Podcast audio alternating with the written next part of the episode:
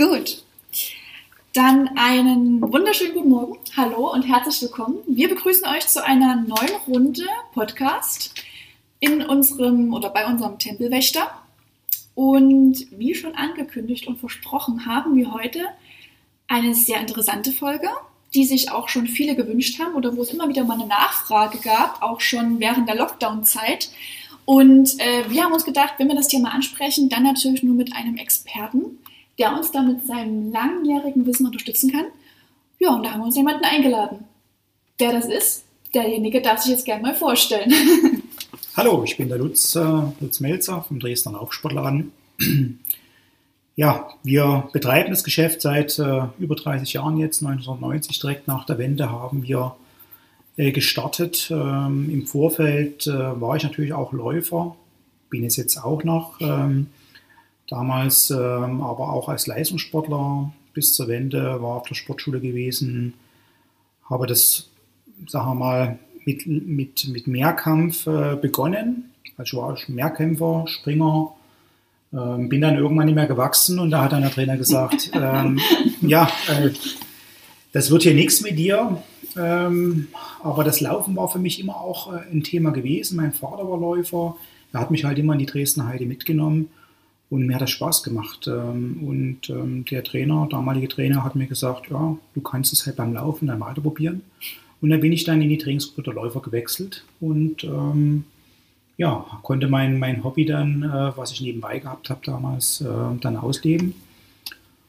Und ähm, hatte da auch Erfolge, sage ich mal.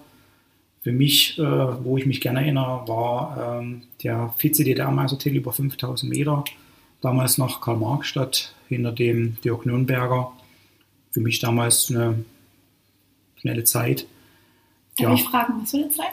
Ähm, 1434 bin ich damals gelaufen. Ähm, da war ich 16 Jahre genau. Wahnsinn. Genau. Ja, also, und ich habe mich damals immer für Schuhe schon interessiert. Also selbst zu DDR-Zeiten äh, habe ich über den Manfred Steffni, äh, der damals einen Laufladen in Düsseldorf hatte, ähm, Magazine bekommen. Ähm, das hieß, glaube äh, zumindest gab es da Schuhtests. Ne? Also da, und die Schuhtests, die habe ich damals mir schon mal reingezogen und wollte wissen, was gibt es denn für Laufschuhe. Wir hatten natürlich keine Möglichkeiten, in die Schuhe reinzukommen. Aber interessiert habe ich mich trotzdem. Ähm, und äh, ja, und wir sind dann immer auch mit dem Vater zu Laufveranstaltungen gegangen und da habe ich meinen Vater angegungst. Guck mal, guck mal. Und der Vater hat geguckt, wen, wen, äh, wen kenne ich denn da? Ne? Und da, und da habe ich gesagt, nee, nee, guck auf die Schuhe. Also mich interessiert immer die Schuhe. Der, der Läufer, ähm, wo teilweise, sagen wir zu DDR-Zeiten vielleicht auch mal irgendwo Nike Adidas-Schuhe an die Füße der DDR-Läufer gekommen ist. Ähm, ja, ja, dann habe ich äh, den Leistungssport äh, mit der Wende ging ein bisschen kaputt, habe eine Lehre gemacht, äh, bin gelernter Maschinenanlagenmonteur. Äh, die Wende hat es dann einfach für mich in diesem Beruf keine Möglichkeit gegeben, habe versucht, äh, an der Abendschule das Abitur ähm, zu starten und ähm, über meinen Vater, der befreundete Vereinskollege in Hamburg kennengelernt hat, kam doch die Idee, Mensch, alle fahren nach Westen, um Laufschuhe zu kaufen. Warum kann man dann nie hier in Dresden die Laufschuhe kaufen? Und ähm, dieser Partnerverein in Hamburg hat dann einen Kontakt hergestellt zu den äh, Niendorfer Laufladen damals. Ähm, und äh, wir sind da mal hingefahren, haben uns unterhalten, wie könnte man das machen. Und es ging dann relativ schnell.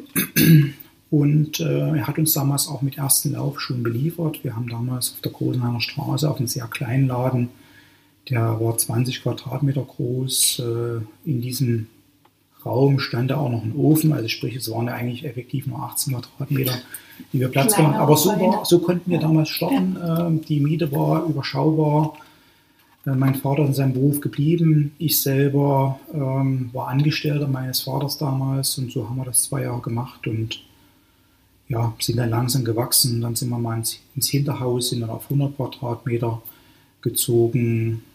Und ja, diese, diese langsame Steigerung der, der, der, des Geschäftsgröße hat uns eigentlich äh, die Möglichkeit geschafft, das äh, immer im Überblick zu haben. Und seit 2010 sind wir jetzt auf 140 Quadratmeter auf der Fritz-Reuter Straße.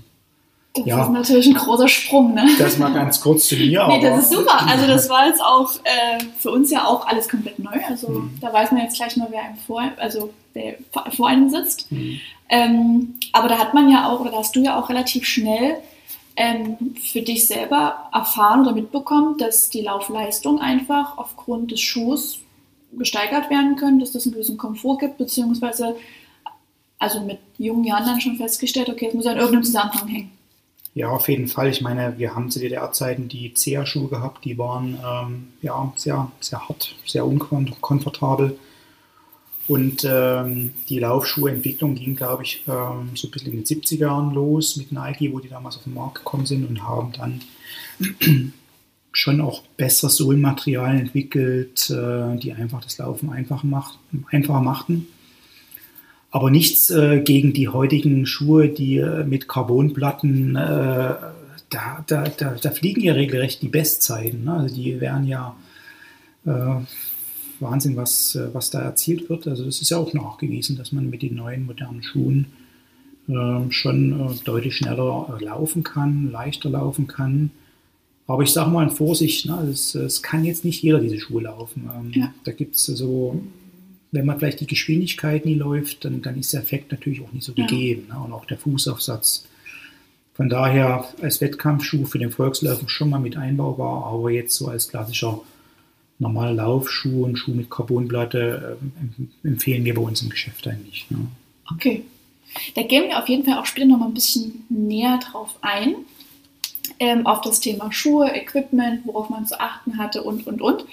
Ähm, ich würde natürlich auch gerne mal vorstellen, wer dann der zweite oder der dritte in der Runde ist. Ähm, wir haben jetzt hier gerade schon Bestzeiten um die Ohren gehauen bekommen. Und wir haben natürlich auch im Team einen, ihr kennt ihn alle, der leidenschaftlich gerne laufen geht und auch da schon große Erfolge gefeiert hat oder Erfolge feiern konnte. Nicht zuletzt aufgrund unserer starken Tau Family, die hier fleißig gewotet hatte. Äh, ja, wer bist du denn? Tja, also der Marcel mal wieder hier am Start. Äh, Halli, hallo. Ähm, ja, wie bin ich eigentlich zum Thema Laufen gekommen? Ich war sicherlich nie so ein Talent wie der Lutz. Ne? Also ich bin in der Schule ein guter Sprinter gewesen, also immer 1 plus auf 100 Metern. Aber 2000, 3000 Meter habe ich jetzt nicht wirklich gemocht.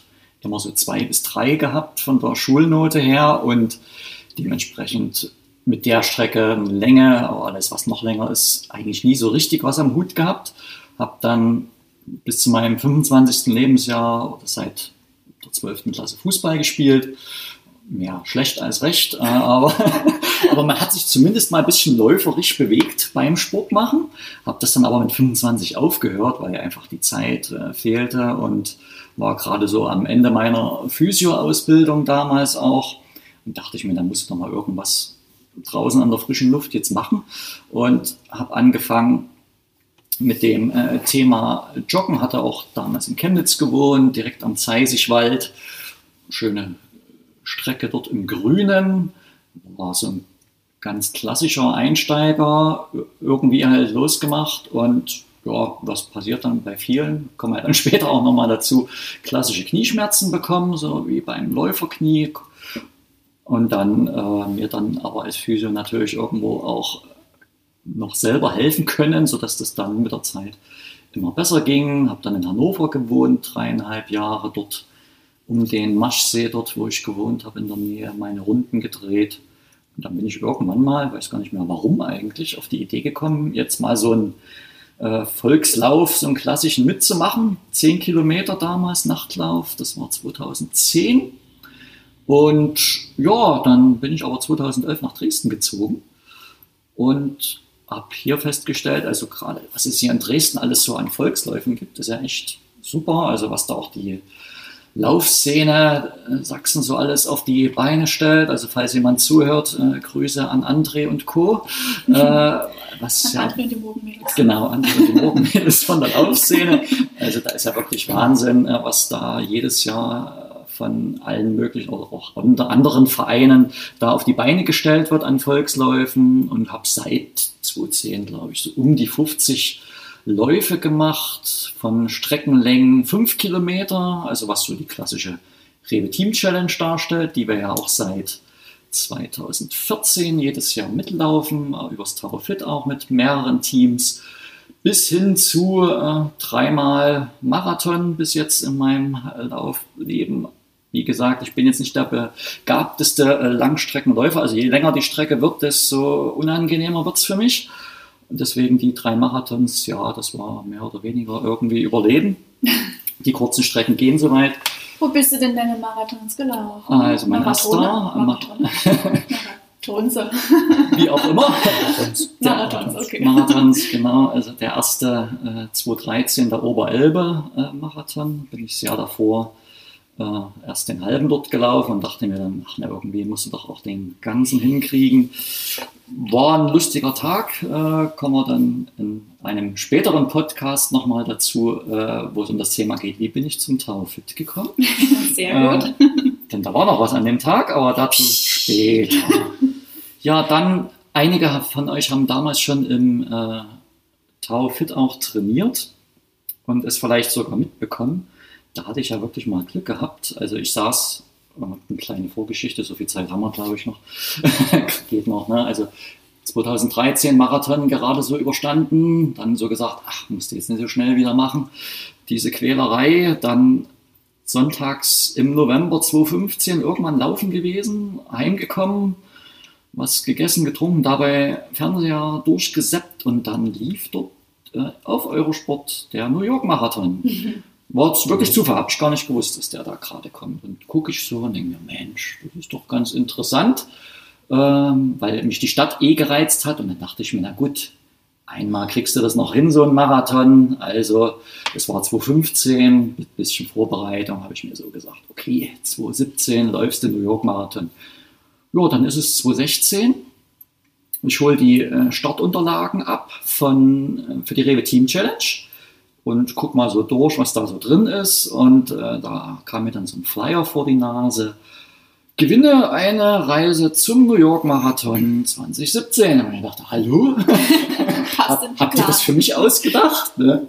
Und da äh, gab's. War das das erste Mal, dass ihr das gemacht habt? Das war in so einer Aktion, ja, also aufgrund, also es waren ja die Organisatoren der Rewe mhm. Team Challenge, die hatten sich damals dann so überlegt, was könnte man denn vielleicht noch machen? Okay. Äh, und da haben sie diese Rewe New York Challenge ins Leben gerufen, haben sie seitdem jetzt auch nicht nochmal gemacht. Also okay. ist bis jetzt eine ziemlich einmalige Aktion. Ja, und dann habe ich mich dort beworben, wurde glücklicherweise angenommen, dass ich mit teilnehmen durfte. Dann ging es ums Stimmen sammeln, also jeder Läufer musste so viel wie möglich Stimmen sammeln. Und da habe ich natürlich meine Trainertätigkeit hier ganz klassisch ausgenutzt, schamlos und hier Stimmen gesammelt und war dann unter den besten zehn von meinem Rewe-Markt, ne, wo ich immer einkaufen gehen habe. Ich mache schon wieder Werbung hier. Ne?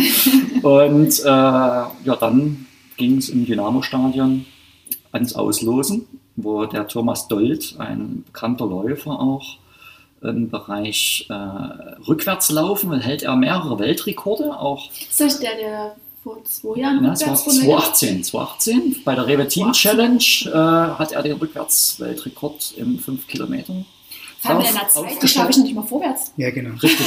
Also ich auch nicht. Unter 40 Minuten, ne? Oh. Nee, es war, war die 5 und der ist die 5 an dem, 10 hat er auch, ja, 10 hat er auch, aber an dem Tag, äh, wo die Rewe Team Challenge war, hat er die, den 5 Kilometer Lauf in, ich glaube, einer niedrigen 19er Zeit gelaufen. Stimmt, am Oberelbe-Marathon ist er auch mal 10 Kilometer rückwärts gelaufen genau. und da war er deutlich unter 40 Minuten. Also das kriegt der, das ist ja Wahnsinn. Ja, also auch meine Zeiten, ne? also schaffe ich bei Weitem nicht äh, vorwärts, was der Thomas Dold rückwärts Wahnsinn. macht. Und der hat mir damals dann halt äh, ja, meinen äh, Gewinn überreicht. Also da waren dann halt noch zehn übrig und einer von den zehn wurde gezogen und der Thomas Dold hat dann ja die, Kugel, die Kugel aufgemacht und das war ganz witzig. Da stand so zwei Meter neben mir, in einem, im, das war im Dynamo-Stadion dort im VIP-Bereich und ein Riesenraum und er läuft ins Publikum rein, macht die Kugel auf, guckt sich den Namen an, guckt mich an sag mal, wie heißt denn du? Äh, ich so, äh, Marcel. Und wie noch? Ja, Gemlich. Guckt du so. Ich dachte so, na, was kommt denn jetzt? Na, sagt er jetzt, na, du bist nicht, ne? Da. Wäre wär natürlich dann äh, in einer sehr nahen Position gewesen, dass ich mich hätte revanchieren können. Aber nee, dann sagt, reichte mir die Hand und sagt, dann ist das dein Preis. Und dann bin ich natürlich erstmal kurz ausgerastet. Hey, kannte der dich aber vorher? Nee. Also, also wirklich komplett Das war kompletter Zufall. Ja, Ja, ja. der Name auch noch Das zu dir gepasst hat. Hast du jemals Zufall. in die Karte reingeguckt? Ja, ich habe ja die Kugel bekommen dann Oder am Ende. okay, ja, ja, Nicht, ja, dass er was gesagt hat, ja, ja, du Nee, nee, ich durfte die Kugel tatsächlich behalten. Nee, war ganz witzig. Und ja, ich habe halt äh, die Reise zum New York Marathon gewonnen. Das war echt krass. Und äh, da war ja dann noch ein Treffen mit der Laufszene kurz später. Da wurde das auch nochmal angesprochen. Ja, Mensch, kanntet ihr euch? Das war doch abgesprochen. nee, das war wirklich reiner Zufall. Ja, und dann durfte ich dann halt 2017 den New York Marathon mitlaufen. War natürlich ein Riesenerlebnis. Auch wenn die Zeit äh, äh, jetzt Ich nicht glaub, so prickelnd war, aber das war in dem Moment fast egal. Ich ja, habe ja. dort eine, eine GoPro drum gebastelt, um den Lauf aufzunehmen. Und Ja, da, da Sven dir damals drum gebastelt, genau, oder? der Sven, ja, danke da- doch mal an den Sven, dass der mir die Stimmt. GoPro ausgeliehen hat. Und äh, ich damit dann durch New York spaziert bin und da kommen wir dann später nochmal dazu, was ich vielleicht auch für Fehler dort gemacht habe in New York. Äh, ganz lustige Sachen, aber war dann im Prinzip egal, ne? weil das war einfach ein Riesenerlebnis, äh, dort auf der Brücke zu, zu starten und da kommen wir vielleicht dann auch nochmal Ja, kurz klar. später dazu, aber das war so mein zweiter und ja auch schönster Lauf, auch wenn es der langsamste von den drei Marathons war, egal. New York ist ja auch nicht so die leichteste Strecke. Und dann wollte ich halt auch nochmal, Lutz hat es ja schon angesprochen, ne, die äh, Weltrekorde oder Rekorde allgemein purzeln ja immer mehr. Und dort, wo die meist, oder die letzten, glaube ich, zehn Jahre Marathon-Weltrekord gelaufen ist, das ist in Berlin. Und da dachte ich mir, na gut, auch diese Flachstrecke. Äh, probierst du mal. Und das war dann 2019, das ist mein dritter und bis jetzt letzter Marathon. Da hatte ich leider Ja, trotz so guter Form äh, ein bisschen äh, Pech mit dem Wetter, weil ich mag es ja eher warm, so wie jetzt. Ne? Also wir nehmen das jetzt gerade auf bei 28 Grad Mhm. und Sonne. Ich würde jetzt gerne auf der Terrasse sitzen und das aufnehmen.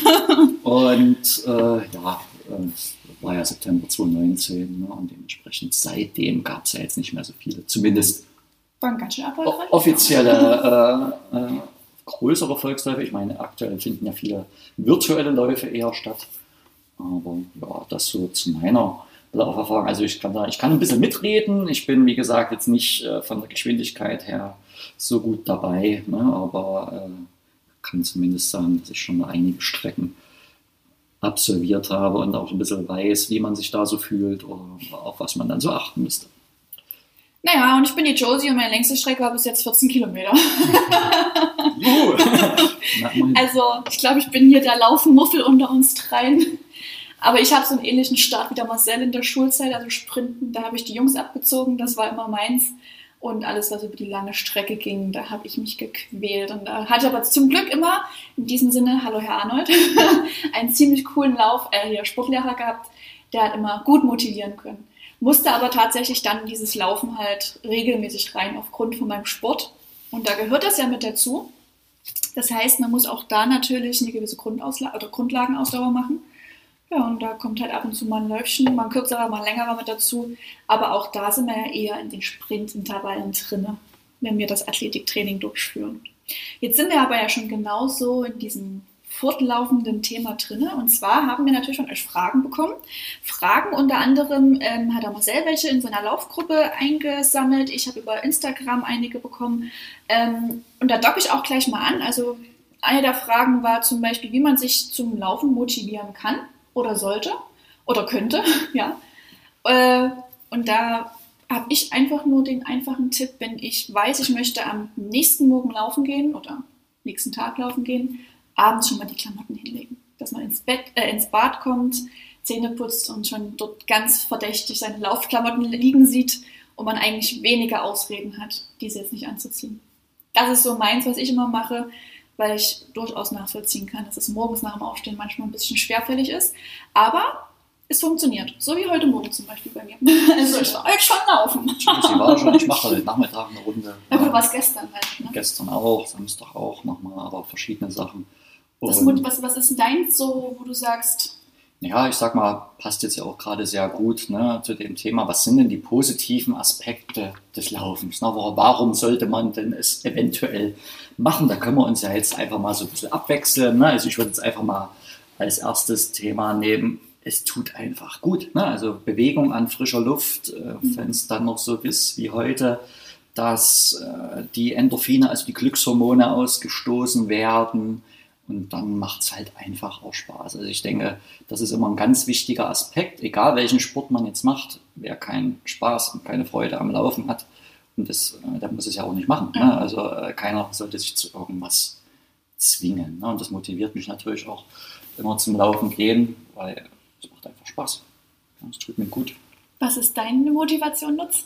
Ja gut, ich brauche also eigentlich, brauch, ich brauch eigentlich brauch keine Motivation. Also, du brauchst wahrscheinlich eine Bremse, oder? Äh, naja, die Bremse ist, in meine, ist mein rechtes Knie leider jetzt seit geraumer Zeit. Äh, da werde ich ein eingebremst, was die Lauferei betrifft. Aber um denjenigen mal vielleicht ein paar Tipps auf den Weg zu geben, denen vielleicht das Laufen nicht so leicht fällt oder der Start so leicht fällt. Ähm, ich würde vorschlagen, wenn man mit Laufen beginnt, es darf meiner, man sollte so laufen, dass es nicht anstrengt. Also mhm. das geht, aber das ist eben sehr langsam. Ne? Das, ist, äh, das ist halt schwer vorstellbar, aber wenn es dann eben zur Quälerei wird, weil wenn man dazu fix und fertig ist, dann kann ich mir vorstellen, warum mache ich das einfach. Ne? Mhm. Es tut weh, es einfach sich, sagen wir mal, eine schöne Strecke ausdenken. Also das ist auch meine Motivation, wenn ich reingehe. Also jetzt sagen wir mal, nehmen wir dieselbe Runde, ja. sondern einfach mal eine schöne Laufgegend und dann nehme ich auch vielleicht mal das Auto, was vielleicht nicht ganz so umweltfreundlich ist, aber irgendwo hinzufahren, wo man mal rennen kann, wo es, wo es einfach schön ist. Also das ist so eine Sache.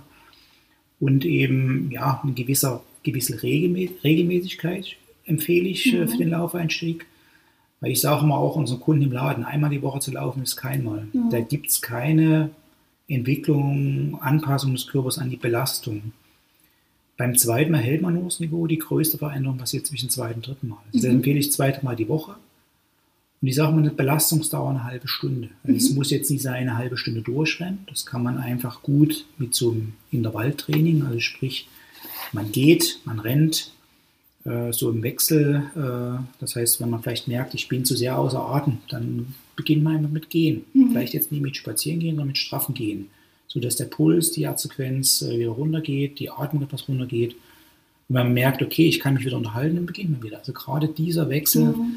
schafft meines Erachtens eine gute äh, Anpassung des Körpers an die Belastung. Man kommt schnell auf ein gewisses Niveau, worauf man aufbauen kann. Ich empfehle wirklich langsam zu mhm. steigern. Ne? Und äh, gerade so nach dem ersten Lockdown, da kamen viele Kunden mit teilweise Problemen. Äh, gerade so Sportler oder Sportarten, die einfach äh, durch den Lockdown nicht trainieren durften mhm. oder konnten. Also, Ball, also wie Fußballer, die durften ihre Mannschaft nicht trainieren, Schwimmer durften nicht schwimmen gehen. Also alle Ballsportarten oder Teamsportarten haben das Laufen für sich entdeckt. Und wenn man da zu schnell gesteigert hat, dann traten eben auch die Probleme auf. Da können die Schuhe noch so gut sein. Wenn man es übertreibt, dann geht es ja. nicht. Also sprich, Zeit lassen ähm, und äh, ja, und eine gewisse, man muss auch trotzdem, sagen wir mal, eine gewisse Zeit durchhalten. Ne? Also mhm. wenn man dann doch merkt, ach, es, es, gibt keine Entwicklung, ich sage mal so sechs bis acht Wochen sollte es schon äh, anhalten, um zu sagen, okay, jetzt merkt der Körper was, äh, was du gerade ansprachst, die, die Endorphine, die, das Adrenalin kommt dann irgendwann auch, das Hochgefühl beim Laufen, das, was ich beim Laufen halt schön finde, die, die, die Bewegung. Ne? Also man, man rennt so, so leicht, also wenn man das Gefühl dann mal irgendwann spürt, man rennt ganz leicht, es strengt nie an, und man kann teilweise schnell rennen ohne Anstrengung. Also das ist so das, mhm. die, die, die Freude an der Bewegung, ja. des Laufens. Ne? Bist du eher jemand, der da alleine laufen geht? Oder? Ja, also ich, äh, ich will auch keine irgendwie Musik im Ohr haben. Ich wollte gerade äh, fragen, dann bist du äh, wirklich in der Natur dann quasi. Ja, genau. Okay. Also da einfach, da kriegt man auch die besten Ideen, da hat man, ja. da kann man die Gedanken frei Da gibt es ja aber auch schon wieder verschiedene Typen. Ich habe letztens nämlich mit einem äh, Kumpel gehabt, mit dem Julius und HCL. Mhm. Und äh, der hat mir zum Beispiel im letzten Lockdown den Tipp gegeben und gesagt, Josi, hör dir einen Podcast an, währenddessen du laufen gehst. Ne? Also gerade da ist es wieder, wo du hörst was zu, du denkst womit, dich interessiert vielleicht das Thema und dann läufst du einfach. Da denkst du nie über jeden Schritt nach, den du eins nach dem anderen setzt und denkst, boah, warum mache ich denn das? Was ist denn jetzt hier los? Wie lange muss ich denn noch? Oh, das sind erst drei Minuten. Sondern da bist du halt im Thema. Und das ist zum Beispiel auch, wo ich sage, ja, das war ganz cool. Musik, klassisch, logisch, ne? Mhm. Da hast du nie ganz so große Beats-Anzahl, ansonsten versucht man dort Schritt zu halten. ja, Aber, da gibt es halt verschiedene Typen. Jeder kann, genau. muss halt für sich ein bisschen rauskriegen. Ich kann es halt von mir sagen genau, oder ja, so als Empfehlung. Aber ähm, klar, mit Musik kann man vielleicht auch auf andere Gedanken kommen, wo man die Anstrengung eben so spürt. Ne? Genau. Ich habe deswegen auch gefragt, weil es durchaus auch für Einsteiger äh, interessant sein kann, äh, gerade auch was das Thema Regelmäßigkeit angeht, eventuell einen Laufpartner oder eine Laufpartnerin haben, ne? dass man Ja. zusammenläuft, sich gegenseitig motiviert oder vielleicht hat man das Glück auch mit jemandem zu starten, der vielleicht schon ein bisschen Lauferfahrung hat und einen das ein bisschen mit an die Hand nehmen kann, bis hin zu Laufgruppen. Ne? Gibt es ja auch in Ja. Dresden, ne? da kann man sich mit anschließen. Man muss nicht, nicht alleine unbedingt, wenn man nicht der Typ dafür ist, da zu überwinden, sondern kann sich auch in irgendwelche Sachen mit einklinken und sich darüber auch motivieren. Und das fand ich äh, den ersten Lockdown, also jetzt von dem Jahr im März, äh, echt auf der einen Seite schön zu sehen. Ähm, das war auch so meine Zeit, wo ich gefühlt dann nach vier Wochen fast täglich laufen gegangen bin, weil ich überhaupt nicht mehr wusste, was ich mit mir anfangen sollte.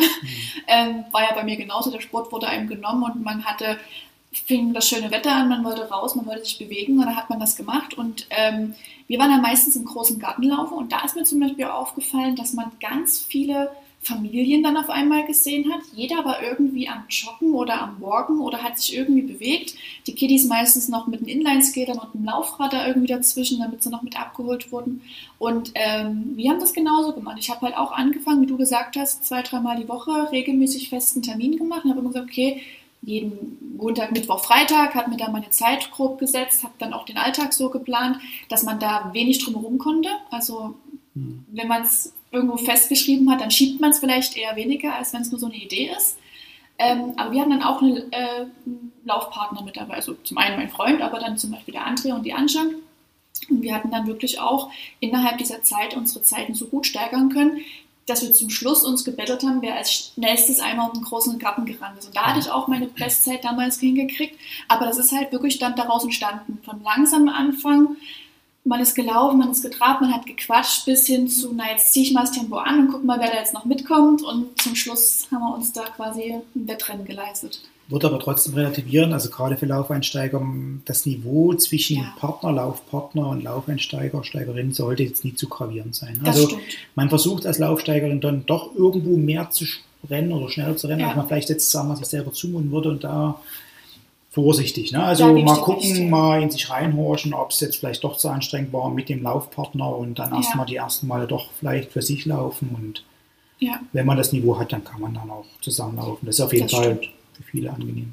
Genau, definitiv. Also letztendlich, deswegen würde ich auch gleich mal vielleicht, weil wir gerade so schön bei dem wollte Thema sind, gerade. sagen, wenn, wenn man jetzt wirklich mal von denen ausgeht, ne, die jetzt noch nie gelaufen sind und jetzt überhaupt erstmal einsteigen wollen, sollte erstmal überhaupt die, die Grundlage sein, dass äh, man auch gesundheitlich dazu in der Lage ist. Ne? Also äh, wer weiß, es geht ihm gut, ne, der kann natürlich auch anfangen. Wer sich jetzt unsicher ist, irgendwelche Vorerkrankungen hat, Herz, Lunge, was auch immer, oder Gelenkbeschwerden, das natürlich abklären lassen. Und dann geht es ja letztendlich darum, ja, vielleicht erstmal die Grundlage zu schaffen über das nötige Equipment. Und letztendlich habe ich ja auch hier im Studio öfters mal die Anfrage bekommen, Mensch, ich äh, würde mir jetzt mal ein paar Schuhe holen gehen, äh, was würdest du mir da empfehlen? Und was habe ich dann eigentlich immer gesagt? Naja, geh doch mal bitte oder ruf dort an ne, im, im Laufladen und lass dir mal eine Laufanalyse machen. Deswegen würde ich dich jetzt einmal bitten, wie läuft das so ab? Ne? Ähm, wie läuft eine Laufanalyse bei euch ab? Äh, wie macht ihr das dann praktisch dann mit der Schuhempfehlung? Oder was wäre noch äh, an äh, zu, sag mal, Grundlagenausrüstungen erstmal für einen Laufeinsteiger so am, am wichtigsten? Ja, der Schuh ist schon äh, das Wichtigste äh, beim Läufer, finde ich. Äh, klar, geht dann weiter mit Socken, mit Kleidung, mit ähm, Kontrolle über eine Uhr von der Intensität. Ja, also die, unsere sogenannte Videolaufanalyse, die wird sehr gut angenommen, gerade jetzt auch ähm, äh, in der Lockdown-Zeit, äh, zumindest seitdem wir wieder öffnen, dürfen.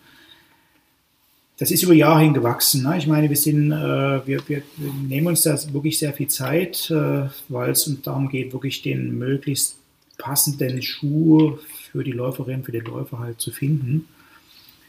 Äh, deshalb äh, steht auf unserer Homepage auch die alten Schuhe mitbringen, falls welche existieren.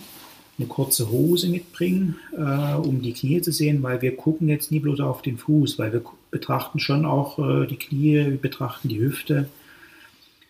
Also das heißt, äh, vom Ablauf, äh, man beginnt erstmal äh, mit den alten Laufschuhen auf dem Band zu rennen. Die alten Laufschuhe haben sich jetzt über die Zeit der Bewegung angepasst. Die, wenn man doch irgendwo ausweicht von der normalen Abrollbewegung, kann man das zum Teil bei einem älteren Schuh auch erkennen. Also dass da vielleicht irgendwie schief getreten ist. Wir gucken uns auch den Abrieb an. Wo ist der stärkste Abrieb? Außenkante Ferse, Mittelfuß, Vorfuß, da, da schauen wir uns die Sohle auch von unten an.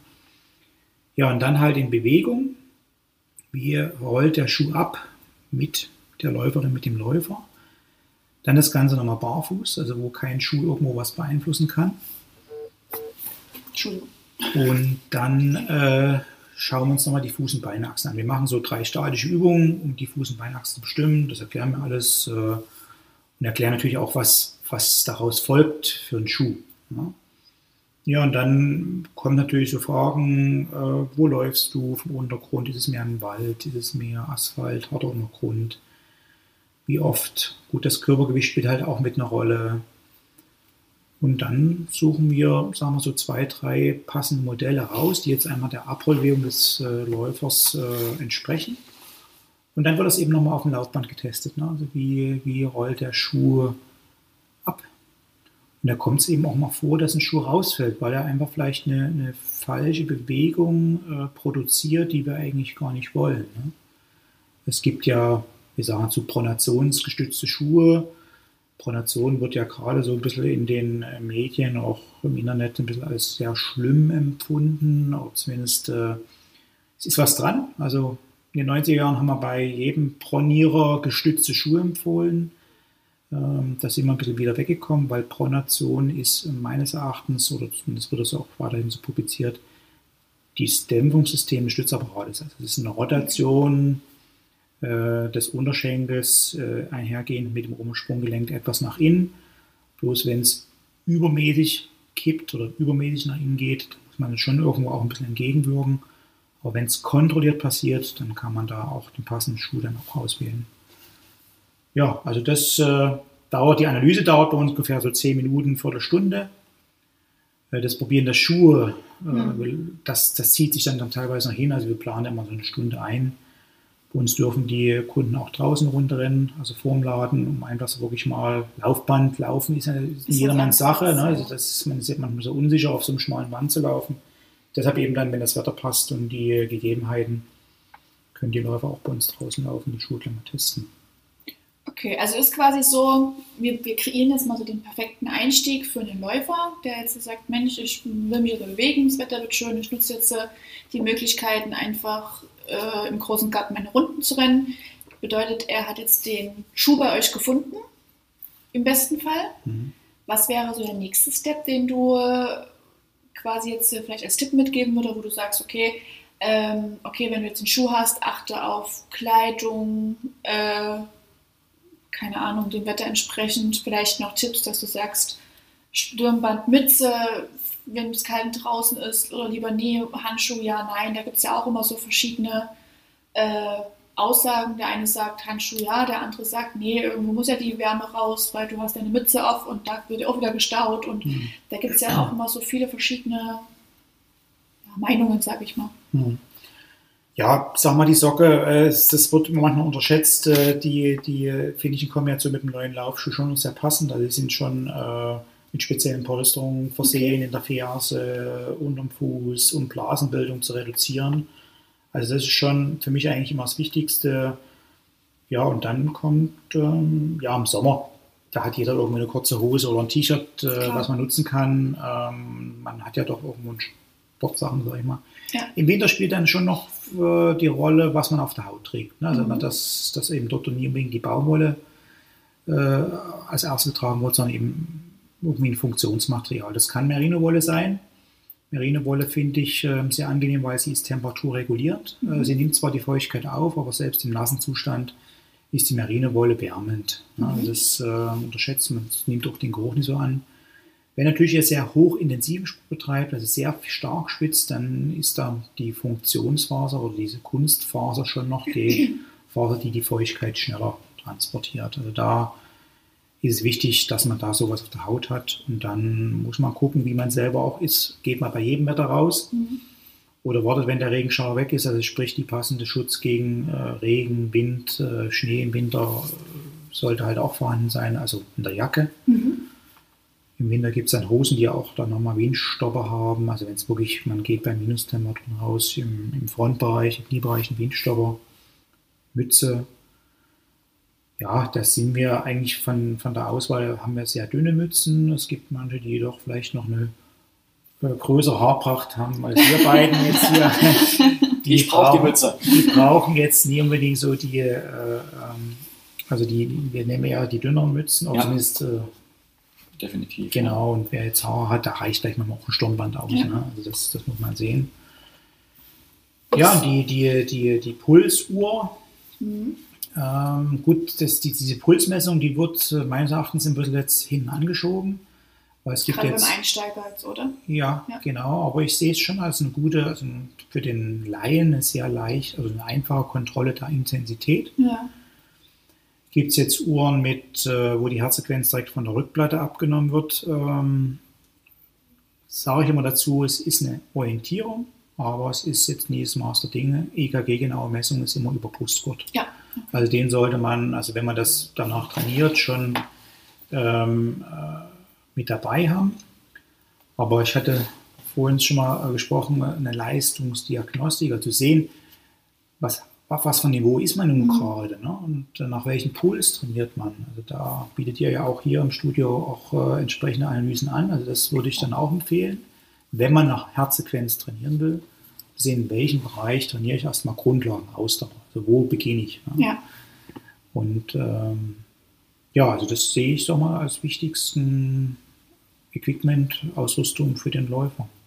Was nochmal ganz kurz äh, beim, Sachen, äh, beim Thema Sachen so. Mhm. Ähm, wenn wir jetzt nochmal an diese Kälte, wir hoffen, jetzt kommt erstmal keine kältere Zeit wieder, aber wenn sie dann wieder kommt und der Podcast später gehört wird, ähm, ist die Frage, einen Moment mal ganz kurz. Okay, gut, jetzt habe ich gedacht, jetzt wird hier was überschrieben, wie sich da irgendwas doppelt macht. Ähm, die Sachen, wenn wir im Winter laufen gehen, würdest du dann Zwiebelsystem ja. äh, entwerfen, äh, empfehlen? Oder, ja, ja, ja, genau. Also mehrere Schichten. Also mal Unterwäsche, das auf der Haut. Dann kommt, also, wenn's, also wenn 0 Grad und kälter ist, dann empfehle ich immer noch ein Laufhemd, meistens ein leicht angefliestes Laufhemd. Und dann reicht noch eine Jacke. Also okay. das, äh, und unten ist halt äh, Unterhose, Laufhose, meines Erachtens dann auch ausreichend. Okay. Ja, gut. Ja, sehe ich immer die, genauso. Ne? Also auch die, die, gerade was du jetzt schon gesagt hast, Thema Socken finde ich auch für mich persönlich immer ganz wichtig. Also ich bin da sehr anfällig für Blasen und brauche dann auch die dementsprechenden guten Laufsocken, die liegen richtig an, die rutschen nicht und da gibt es dann auch keine Blasenbildung. Ja, wenn ich jetzt irgendwelche anziehen würde beim Laufen, dann wüsste ich, da habe ich am nächsten Tag direkt irgendwelche Blasen. Also zum Laufen ziehe ich immer Laufsocken mit an und ja, dementsprechend äh, das für mich immer ein persönlich wichtiges Thema, sagen wir, die Kleidung an sich. Ich habe, glaube ich, komplette Kommode nur mit äh, Lauf- und Sportklamotten. Also ja. da, komme ich ein Jahr hin, ohne zu waschen wahrscheinlich, wenn ich es mal alles nutzen würde. Äh, da gibt es natürlich richtig viel Auswahl. Und äh, das eine, wo ich immer, sagen wir mal, ein bisschen Glück habe, ist, äh, was auch die Kleidung ja betrifft, man kann ja beim Laufen, vor allem auch beim bei längeren Strecken sich gern mal so ein bisschen, in Anführungsstrichen, äh, Wund scheuern. Ne? Also auch da muss man immer so ein bisschen gucken, was man da so trägt. Viele behelfen sich dann auch so ein bisschen mit Vaseline, ne? also Schmier. Sport-BH. Ja. sowas, sowas trage ich selten.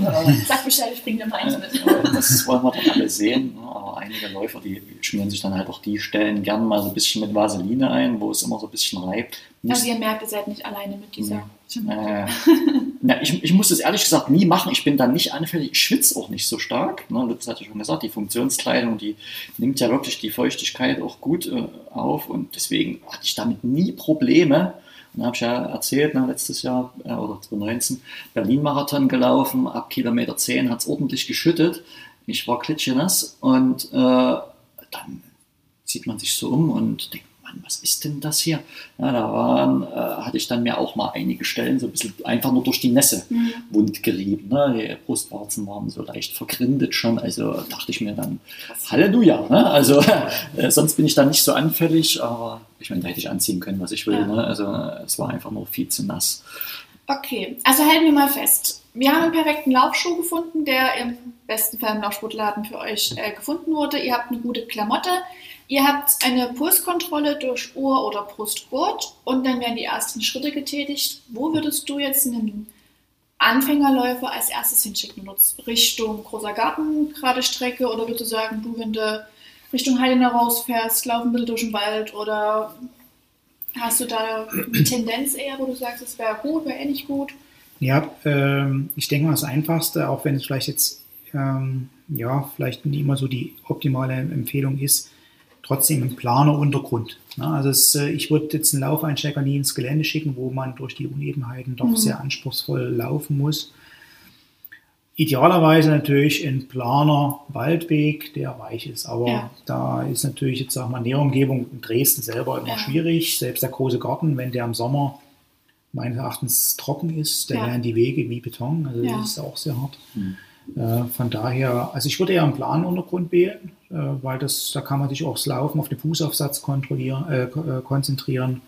Ja, also das wäre eigentlich so meine Empfehlung. Man kann noch Elberadweg, viele dann neben dem Weg auf diesen Ja. Trampelfaden, der vielleicht ein bisschen weicher ist als, so ja, da ist es auch wackelig, ja genau. manchmal, ne? Also eher Laufeinsteiger, sage ich, planer Untergrund. Und Okay. da kann eben auch ein Asphalt sein. Wenn man es nicht zu schnell steigert oder zu schnell viel will, dann, dann können das die Knie auch ab. Okay.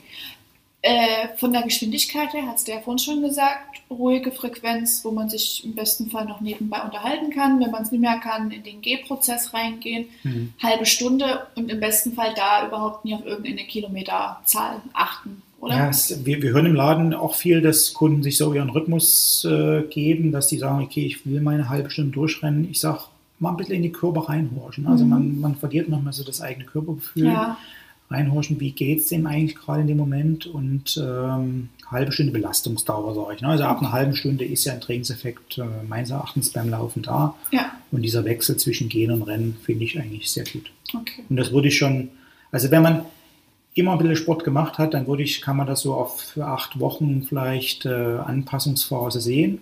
Wenn man von Null beginnt, also Mhm. wirklich nie Sportler war, dann habe ich mal in einem Vortrag gehört, bis zu drei Jahre kann das dauern. Also man muss es schon dann Oha. Zeit lassen. Naja, genau. Also dass die Gelenke so belastbar Ja. sind, dass die dann auch die Belastung unbeschadet auch äh, aufgenommen werden können. Ne? Also da ganz klarer Hinweis, in sich reinhorchen, Naja. sagen, okay, bin ich wirklich blutiger Anfänger, was den Sport angeht, oder habe ich schon mal Fitnessstudio zwei, dreimal die Woche Genau. schon mal Vereinssport gemacht, dann kann das durchaus schon Ja, man, man fährt mit dem Fahrrad ähm, auf Arbeit Ja, oder man ja. geht wandern. Ich meine, da ist man irgendwie immer auch sportlich, dann kann Ja. man das schon auch äh, reduzieren.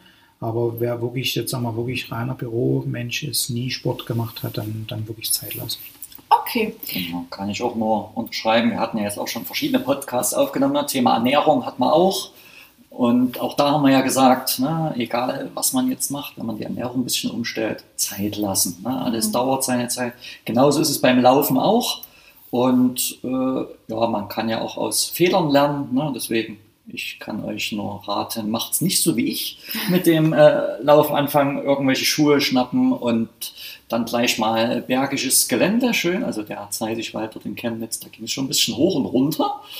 Ja, und da kam dann halt direkt die Knieschmerzen. Ne? Also dementsprechend kann ich das auch nur mit dem etwas planeren Untergrund nur unterstützen, wenn ihr nicht auch solche Erfahrungen machen wollt. Wir gehen dann später nochmal drauf ein, wie wir das auch vielleicht anderweitig noch vermeiden können mit den ganzen Schmerzen. okay. Ähm, was wäre jetzt so, wir würden gleich mal zu den Fortgeschrittenen noch äh, umschwenken, weil wir haben ja doch die ein oder anderen Läufer durchaus bei uns auch im, im, äh, im Taufit, einfach das Put weg. Ähm, was wäre denn so das erste Etappenziel für abschließend jetzt den Anfänger?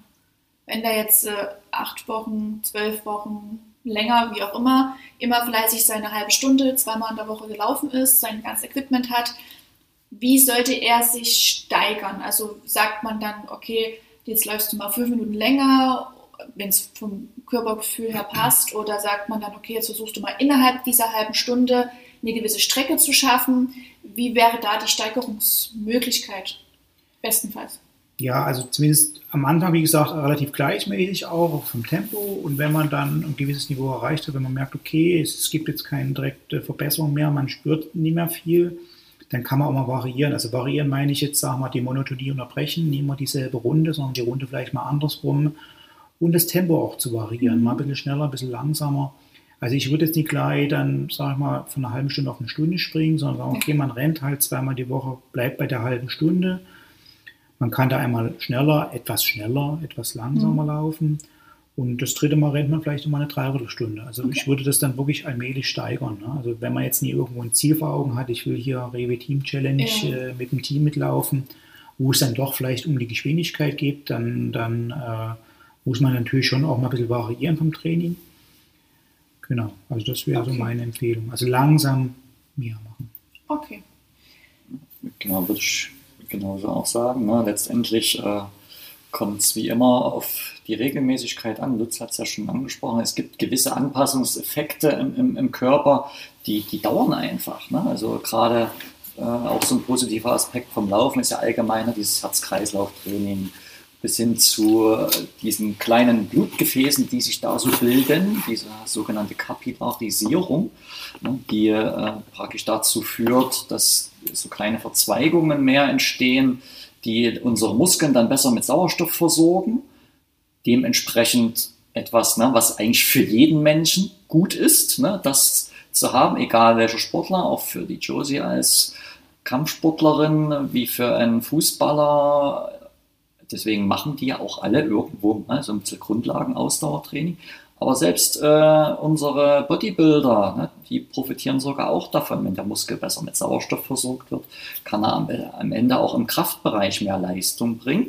Ja, deswegen ist das immer eine absolute, absolute Basis und sollte auch auf dem Niveau ruhig viel auch äh, im niederen Bereich durchgeführt werden, weil dann halt dieser Effekt auch entsteht und das kann ja, die manche Wissenschaftler sagen, bis zu zwei Jahre dauern, bis überhaupt diese Kapillarisierung ne, so richtig äh, stattgefunden hat. Deswegen habe ich ja damals auch, ne, wo ich vorhin gesagt habe, ich habe jetzt 2015 gesagt, ich laufe 2017 den New York Marathon. Ne. Ich habe es mir nicht gleich fürs nächste Jahr mhm. vorgenommen, sondern mir da auch die, die Zeit gegeben, mich da langsam nochmal drauf vorzubereiten. Und dann kriegt man das auch gut hin. Wer möchte, kann natürlich auch äh, selbst auf äh, Einsteigerbasis mit äh, leichter Trainingsplanung arbeiten. Ne? Also ich äh, habe mir mal vor ein paar Jahren das Buch von äh, Herbert Steffni, das große Laufbuch, zugelegt. Da stehen ohne Ende Trainingspläne von Einsteigern über Walk-in bis Marathon-Laufpläne äh, ohne Ende. Den Herbert Steffni habe ich dann bei den zweimal in New York, also ich war nochmal als Begleitperson dort, sogar persönlich kennengelernt, weil der dort halt auch äh, seine, sein Know-how der Laufszene bzw. Inter-Air, die die Reise organisieren, zur Verfügung stellen. Und das könnte ich zum Beispiel als Buch empfehlen. Der Herbert ist äh, einer der ja, besten ehemaligen Marathonläufer, war selber Dritter in New York äh, beim Marathon, ich glaube 83 und ja, hat auch als, was vielleicht manche in den Medien vielleicht sogar irgendwann mitbekommen haben, mal den ehemaligen Außenminister, den Jos Joschka Fischer, zu äh, einer doch tollen Leistung irgendwo hintrainiert. Also der Joschka Fischer ist schneller als ich im Marathon, muss ich zugeben. Also das wäre jetzt mal so eine Buchempfehlung meinerseits, weil ich bin immer ein Freund davon, mir auch nochmal was durchlesen zu können. Ihr im Laufladen habt ihr noch ein, ein anderes Laufbuch, was ihr empfehlt? Ja, wir könnt? führen äh, die Laufbibel von dem Kai Marquardt. Das ist halt wie so ein Nachschlagewerk. Ähm, tolle Tipps, auch Trainingspläne, Kräftigungsübungen für den Läufer. Ähm, also das ist wie so eine Art Nachschlagewerk, finde ich toll. Das ist jetzt auch die perfekte Überleitung. Mhm. Krafttraining oder ähm, Balanceübungen für den Läufer. Ähm, da würde ich jetzt nämlich auch gerne nochmal drauf eingehen, weil ja viele dann immer sagen, ach, ich brauche jetzt kein Fitnessstudio, ich äh, bin Läufer. Ich brauche kein Krafttraining, ich bin Läufer. Ich mache das draußen. Da bin ich ausgepowert, da bin ich super. Aber wir merken ja auch bei uns im Studio, weil ja nicht, wie du das bewerten kannst, ähm, von deinen Kunden her, ein gutes Krafttraining, ein gutes äh, Tiefenmuskulaturtraining bringt einen Läufer einfach zu einer besseren Leistung. Genau. Also die, die Läufer mit einer guten Lauftechnik, die sind alle sehr stabil in der Mitte. Mhm. Und das spielt halt eine entscheidende Rolle. Und es sind ja jetzt nicht alles Profis, sind ja Volkssportler, die einfach für sich halt laufen gehen wollen. Und da ist es natürlich, kommt es auch vor, dass man vielleicht einen Bürojob hat. Man mhm. sitzt den ganzen Tag und da ist, da fehlt einfach die Kraft. Mhm. Ähm, und da sehen wir auch bei unserer Analyse dann teilweise Fehlbewegungen, also sprich die Hüfte kippt sehr stark ab, man weicht aus der Mitte aus. Das sind schon so eingeschlichene Fehlbewegungen, die einfach aufgrund fehlender Muskulatur herrühren. Und äh, da kommt schon vor, dass man da die Gelenke nicht ganz so gleichmäßig optimal belastet. Und hier bei euch im Taufit habt ihr ja die besten Möglichkeiten. Voraussetzt, ihr könnt äh, wieder öffnen. Wir ja. wünschen euch, dass, dass es jetzt demnächst wieder losgeht. Wir uns auch. Und da könnt ihr, sag ich mal, äh, mit TRX-Training, mit äh, äh, ja, Balanceübung so viel äh, trainieren, um einfach wirklich die Mitte zu kräftigen. Ne? Und wir Läufer brauchen natürlich den großen Gluteus auch sehr viel. Der ist im Grunde im Abdruck, in der Stützphase, an Landung immer dabei. Mhm. Und der muss halt gekräftigt die Kleingluten, also die Seiligmuskulaturen, die Bauch- und Rückenmus, also alles, was die Mitte des Körpers betrifft, ja. muss eigentlich bekräftigt werden, auch zusätzlich. Dann empfehle ich auf jeden Fall den Einsteiger neben dem Laufen gehen eben auch Kräftigungsübungen. Das ist natürlich momentan vielleicht zu Hause auf dem Teppich, auf einer Gymnastikmatte möglich, aber dann halt auch wieder bei euch. Ja, also das. Also da haben wir ja zum Beispiel unseren Co-Express so wie das jetzt klingt. Beispielsweise. Das ist ja optimal, genau. genau. Oder bietet ihr im Grunde genommen für eure Mitglieder im Grunde genommen so Online-Kurse an? Genau, wir haben ja. derzeit einen Online-Kursplan ähm, an sich, wo wir freitags immer eine halbe Stunde Co-Express machen, also eine halbe Stunde nur Körpermittentraining, ja. Eigenkörpergewichtsübungen, die die ganz einfach zu Hause machen können. Machen sie dann live mit uns mit. Mittwochs haben wir so ein Ganzkörper-Workout, wo aber auch eigentlich die Körpermitte immer irgendwie also Hauptaugenmerkmal mit hat. Das kann ich nur empfehlen. Also das ja. äh, ist auf jeden Fall ganz wichtig. Ja. Definitiv, ja. Also was ich immer empfehle, ist äh, so vom Rhythmus her so 3 zu 1, also für drei Laufeinheiten, grob gesagt mal auch eine Stabi-Einheit, so vom, wenn man sich mal so eine Woche betrachtet, wie würdest du da das Also ich bin sehen? der Meinung, das gehört zu jedem Training dazu. Also das, äh, es, das muss. Ich habe meinen Freund. Weil nur, nur, nur so äh, kommt der Rhythmus rein. Ne? Also das heißt, man geht halt laufen und danach, und man geht natürlich so laufen, dass man danach nicht fix und fertig ist und hat eben nochmal, das gehört dazu, nochmal eine Viertelstunde Zeit, um einfach Kräftigungsübungen, Dehnung zu machen, Black Hole äh, mhm. auszurollen. Das äh, kann ich, das muss mir dazugehören. Ne? Ist das da jetzt egal, wenn ich jetzt sage, okay, ich gehe jetzt 15 äh, Kilometer laufen, versuche dort ein gutes Tempo zu schaffen, als fortgeschrittener Läufer jetzt, also nicht mhm. als Anfänger logischerweise. Mhm. Ähm, danach noch zu sagen, okay, dann mache ich noch was? Oder würdest du das da eher sagen, da eher abdehnen und ausrollen und fertig? Ja, es ist jetzt, hängt vom Leistungsniveau ja. ab. Ne? Ich meine, wenn man 15 Meter rennt und man ist jetzt nie unbedingt fix und fertig, dann kann man schon noch dort eine Krafteinheit hinten dranhängen, okay. aber die wird vielleicht jetzt nicht so üppig ausfallen. Aber Klar. also Black Hole kann auf jeden Fall Dehnung zur Dehnung Gerne. Soll ich was sagen? Gerne. Ja, Weil ja. da gibt es immer diese, diese, diesen Mythos, vorm Laufen den, nach dem Laufen ja, vorm ja. Laufen ist ja immer so einmal ja, einmal nein und mhm. da hat man ja fünf Millionen Antworten auf das Ganze. Ja, da gibt's, also da kann ich jetzt auch nie irgendwie äh, eine, eine, Lösung anbieten, ja. die, die, die für alle ist. Ich kann halt sagen, wie ich es empfehlen würde. Ja. Also Black Roll empfehle ich teilweise für davor, also sprich mhm. die Muskulatur ein bisschen äh, zu aktivieren, warm rollen Jetzt vielleicht jetzt nicht mit dem maximalen Last drauf, aber Dehnung. Ich sehe ja teilweise Läufer auch am, am, am Wegesrand stehen, wo sie so ein bisschen dehnen. Also ich sage mal, nehmt euch Zeit, konzentriert euch auf die Übung. Äh, ähm, ich sage immer auch, die Dehnung sollte jetzt nicht nur so 10, 10, 15 Sekunden der Dehnung belassen. Nee, ihr habt die Uhr am Handgelenk, ihr guckt auf die Uhr, behaltet ruhig die Dehnung mal eine Minute. Nach dem direkt. Ja, ja, ja. Minute gehalten es darf jetzt nicht wehtun. Ihr müsst den Zug im Muskel spüren. Dann tut er mal 10 Sekunden den Muskel äh, anspannen, also nie wegdrücken, sondern bloß anspannen und dann nochmal eine halbe Minute in die Dehnung reingehen. Dann müsst ihr jetzt nicht irgendwie die, jeden Muskel weiß ich zehnmal machen, da reicht also ein, zwei Mal pro Muskel aus. Okay. Ja, und da sehe ich immer die, die wichtigsten Muskelgruppen der Vorderoberschenkel, der hintere, die Wade. Okay. Sagen wir mal, das sind eigentlich die wichtigsten Muskelgruppen des Läufers und äh, vielleicht kann man das an der Bank machen, an einer Treppe. Also gerade Wadendehnung mache ich sehr gerne an der Treppenstufe.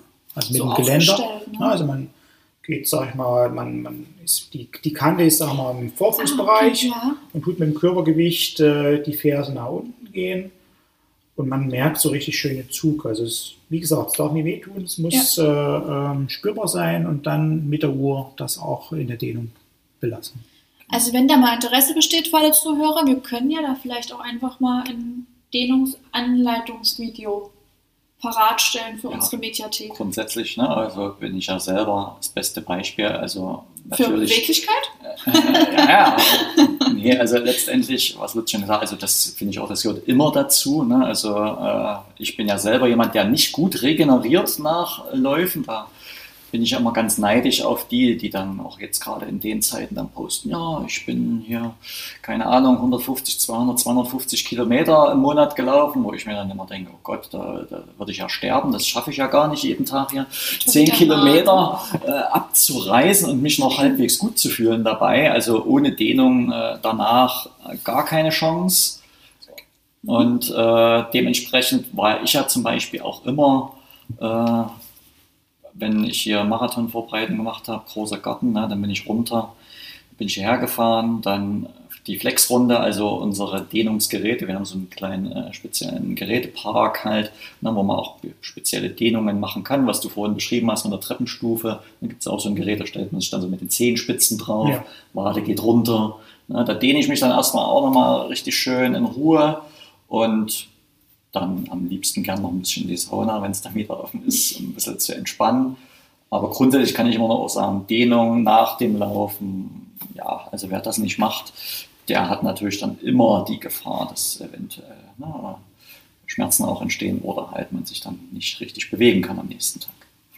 Ja, man muss halt vielleicht trotzdem nochmal äh, bei den Läufern äh, unterscheiden. Es gibt natürlich Menschen, die ein sehr schwaches Bindegewebe haben, sehr elastisch sind da ist immer die Frage, muss man da dehnen? Also das will ich jetzt mal relativieren. Ähm, natürlich viele, die jetzt sagen wir, einen sehr hohen Muskeltonus haben, also sehr ja, unflexibel mhm. sind in ihrer ganzen Bewegung, die brauchen natürlich verstärkt Dehnung, weil dort wirklich äh, an den Muskelansätzen dann auch hohe Kräfte entstehen, die vielleicht im ungünstigsten Fall auch mal zu Beschwerden führen. Ja. Ja, Beziehungsweise äh, war auch eine Frage direkt, die auch an mich dann gestellt worden ist, die kann ich ja dann gleich mal weitergeben. Du hast ja schon gesagt, eventuell vor dem Lauf, ne, äh, bisschen Blackroll, dann mhm. also eher locker, bisschen aktivierend, zügig drüber rollen.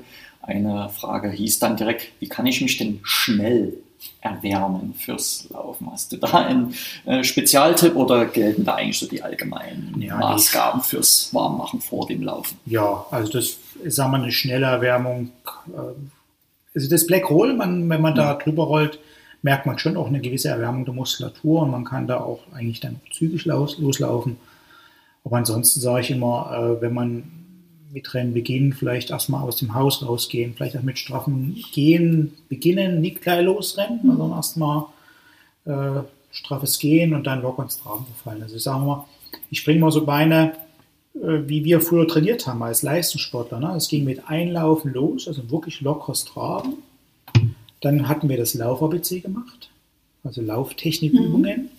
Dann haben wir Steigerungsläufe gemacht und das war unsere Erwärmung. Mhm. Ja, das, das, hat mindestens eine halbe Stunde gedauert. Und dann sind wir erst laufen gegangen. Also sprich, dann haben wir entweder lockeren Dauerlauf, einen längeren gemacht oder einen schnellen Dauerlauf oder Tempoläufe oder je nachdem. Ne? Also sprich, normalerweise ist so eine Erwärmung schon etwas zeitaufwendig, wenn man es richtig machen will. Aber da muss man sich selber jetzt, ne, ist man Leistungssportler, will man irgendwo äh, große Ziele verfolgen, dann empfehle ich natürlich so, diese Erwärmungsphase zu machen, um die Verletzungsrisiken zu minimieren. Mhm. Wenn man sagt, okay, ich will einfach rennen gehen, Kopf frei kriegen, dann kann man das natürlich entsprechend auch entspannter angehen und einfach mit langsam Gehen beginnen und dann geht man ins Traum. Mhm.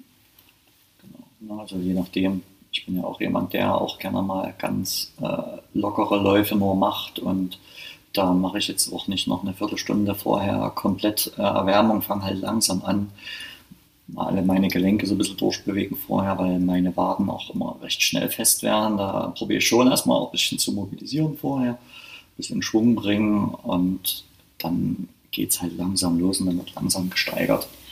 Kenne ich ja auch. Also so der erste Kilometer ist eigentlich immer irgendwie erstmal reinkommen, Genau. bis man da irgendwie zu seiner Zeit kommt, die man sich so ein bisschen vorgenommen hat. Okay. Ich glaube, wir haben schon vieles abgeklappert von dem, was wir uns jetzt hier so mit aufgeschrieben hatten. Ja, Beschwerden beim und nach dem Laufen haben wir Genau. noch gar nicht ganz so thematisiert. Richtig, ne? Also das genau. Thema Knie kam jetzt ab und an mal, Hüfte war mit Thema. Rücken ist natürlich auch nicht zu vergessen.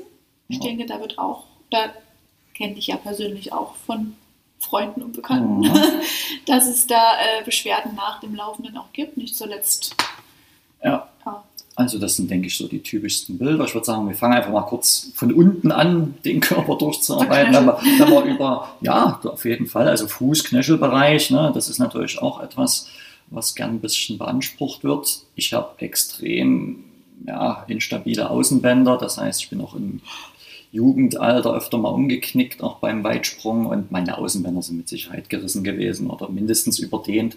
Äh, dementsprechend passiert mir das ganz gern auch mal, wenn ich nicht aufpasse, dass ich da so ein bisschen umknicke, dann wird der Fuß mal kurz äh, gar nicht mehr so dick jetzt heutzutage, weil da ist alles eh schon überdehnt, da geht nichts mehr kaputt. Aber das kann natürlich vielen äh, Läufern auch passieren. Deswegen natürlich auch, wenn man erstmal auf planem Untergrund anfängt, dann ist man dort auch sicherer. Das kann natürlich immer passieren im Bereich Knöchel und ich würde schon sagen, dass das Knie den meisten so ein bisschen im Laufbereich Probleme macht.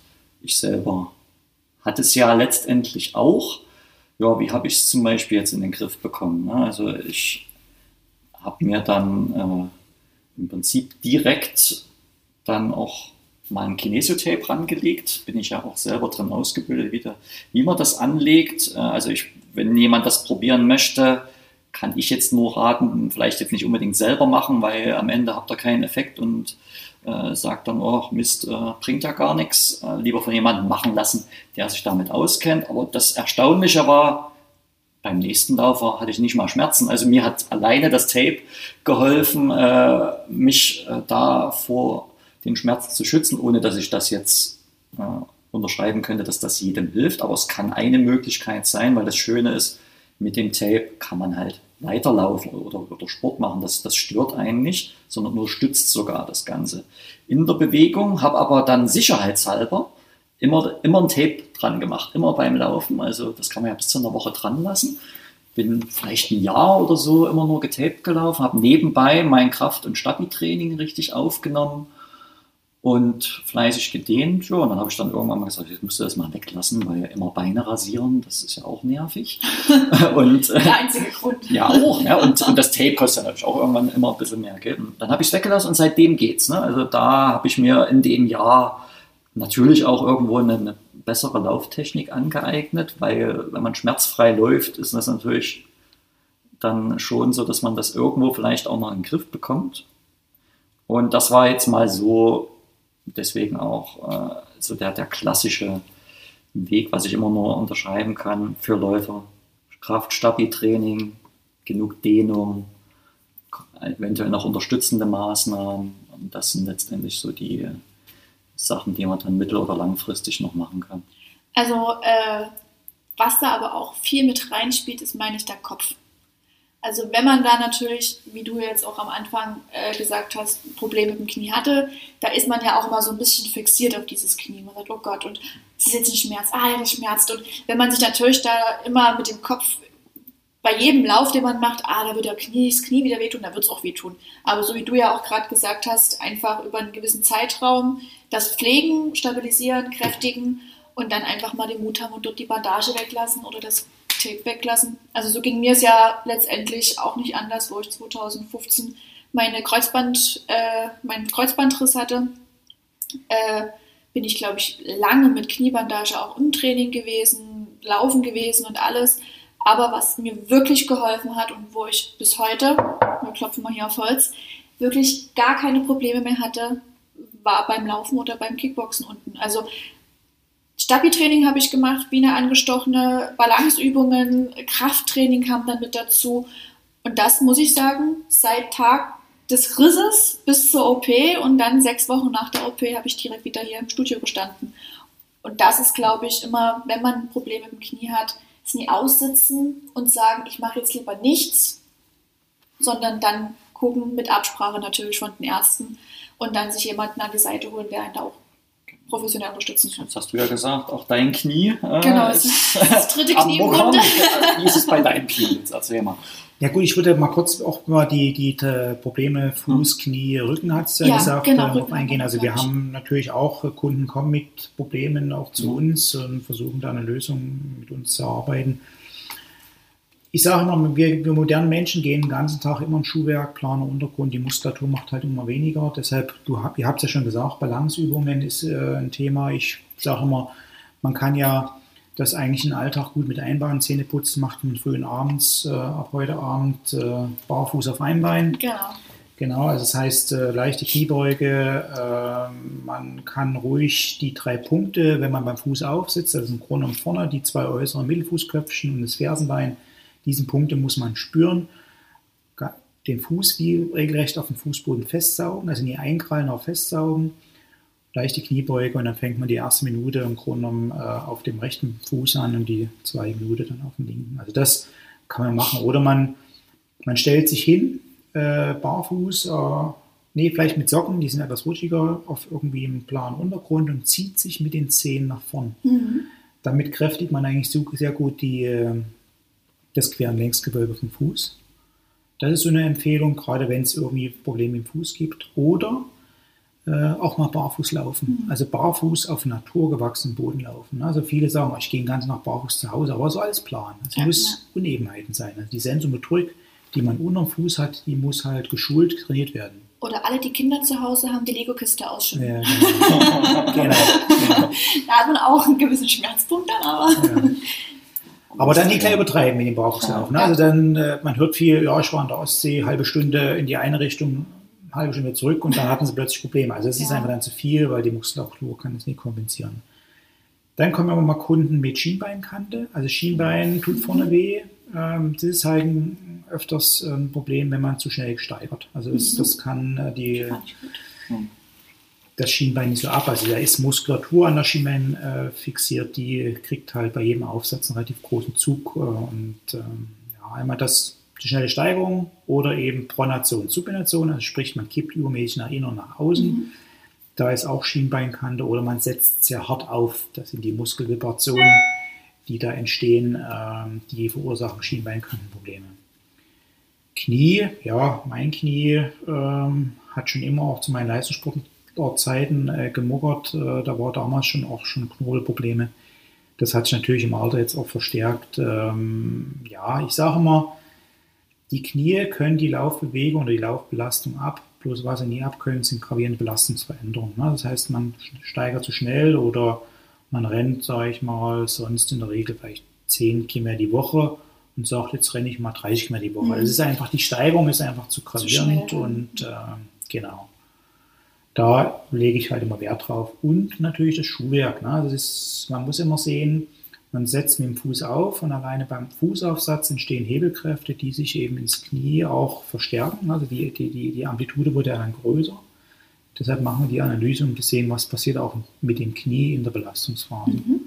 Und wie ist das? Kriegt ihr da selber auch mal, mal Feedback, sage ich mal, von euren Kunden, wo die sagen, Mensch, ich habe jetzt hier Ja. vor einem Monat den Schuh gekauft und wow, äh, ich kann schmerzfrei oder schmerzfreier laufen. Gibt es da direkt auch Feedback? Ja, wir euch? freuen uns über jeden Feedback. Ne? Ich meine, das kommt mal per Mail oder irgendwie über die modernen Medien, wo sagen jetzt Knie weg und alles gut. Also das, äh, das kommt schon vor. Ich meine, das wird jetzt nicht jeder machen. ne? Die Manche sind einfach sich einfach glücklich und Ja. beschwerdefrei laufen zu können.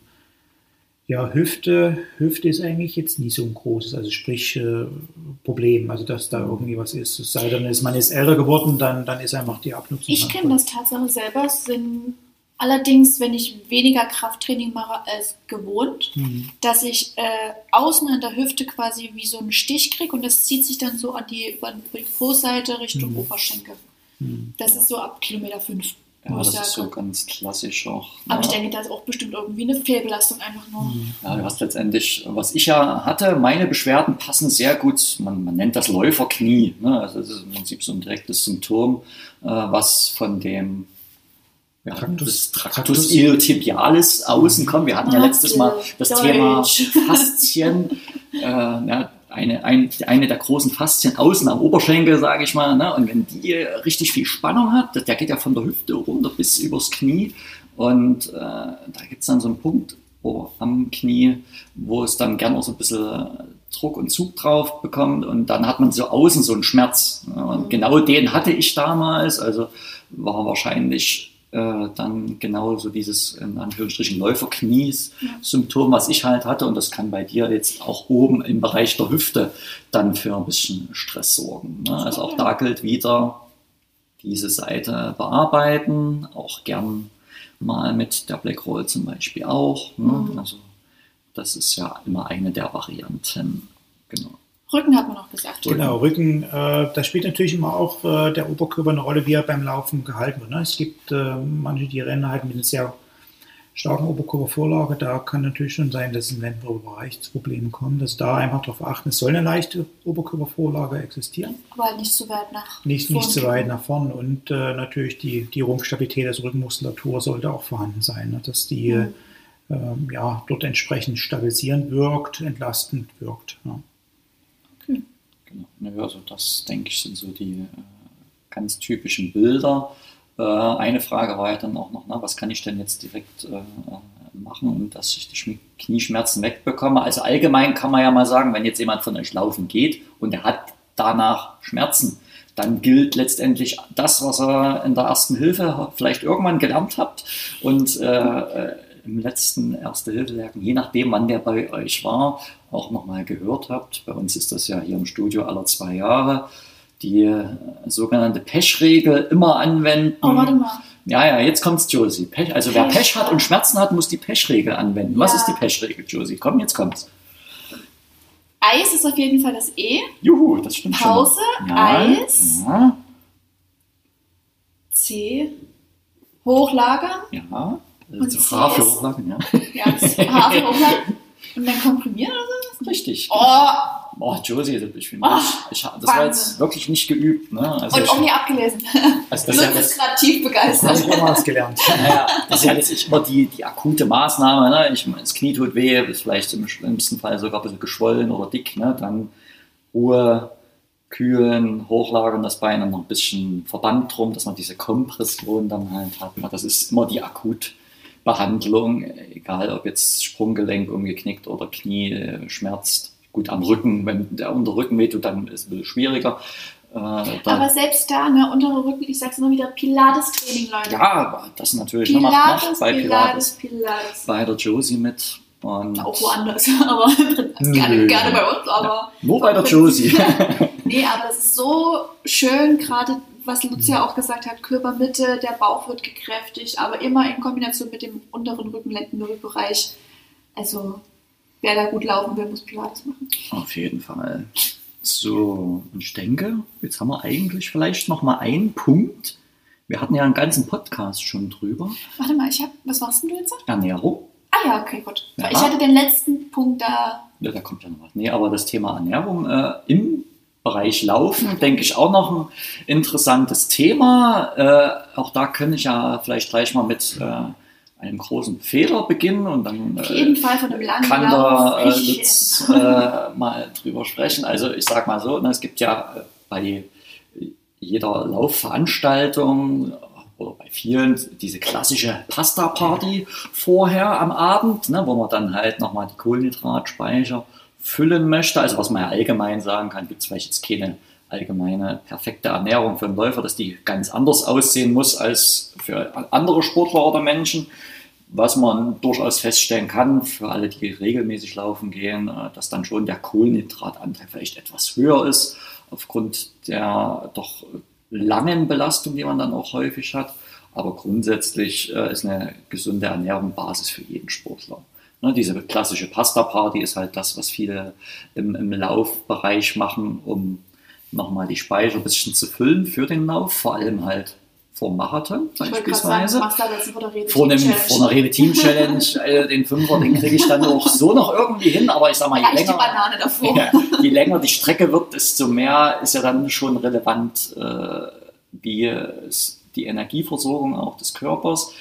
Klassisches Beispiel, der Herbert Steffni, von dem ich ja das Buch habe, äh, den ich ja auch kennenlernen durfte, der ist zum Beispiel, der ist ja gar keine Nudeln oder hat sie nie gegessen vom Lauf, der ist äh, so ein Verfechter von, von Kartoffeln und Gemüse, also das ist so seine Leibspeise immer gewesen.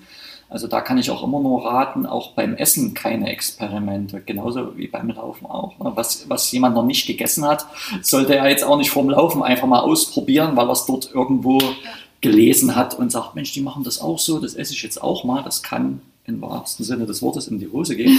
äh, und ja, einfach mal mein größter Fehler, den ich jemals gemacht habe, New York Marathon, ne, 2017, mit meinem besten Kumpel, dem Frank, waren wir unterwegs äh, auf dem Empire State Building. Es wurde immer später, die klassische Pasta Party haben wir verpasst. Und habe ich gesagt, also jetzt muss ich aber irgendwo noch Nudeln essen gehen. Ne? Dann bist du in New York und suchst dir irgendeinen Laden raus. Und dort in dem einen Schuppen wusste ich, da gibt es auf jeden Fall Nudeln, habe ich auf der Karte gesehen. Ja, gehst du hin, bestellst, war vielleicht schon kurz nach acht. Und dann wird mir der Teller Nudeln dorthin gestellt und dann gucke ich so rein und denke mir, ja, guckt mich so ein großer Berg Nudeln an in einer weißen, fettigen äh, Soße.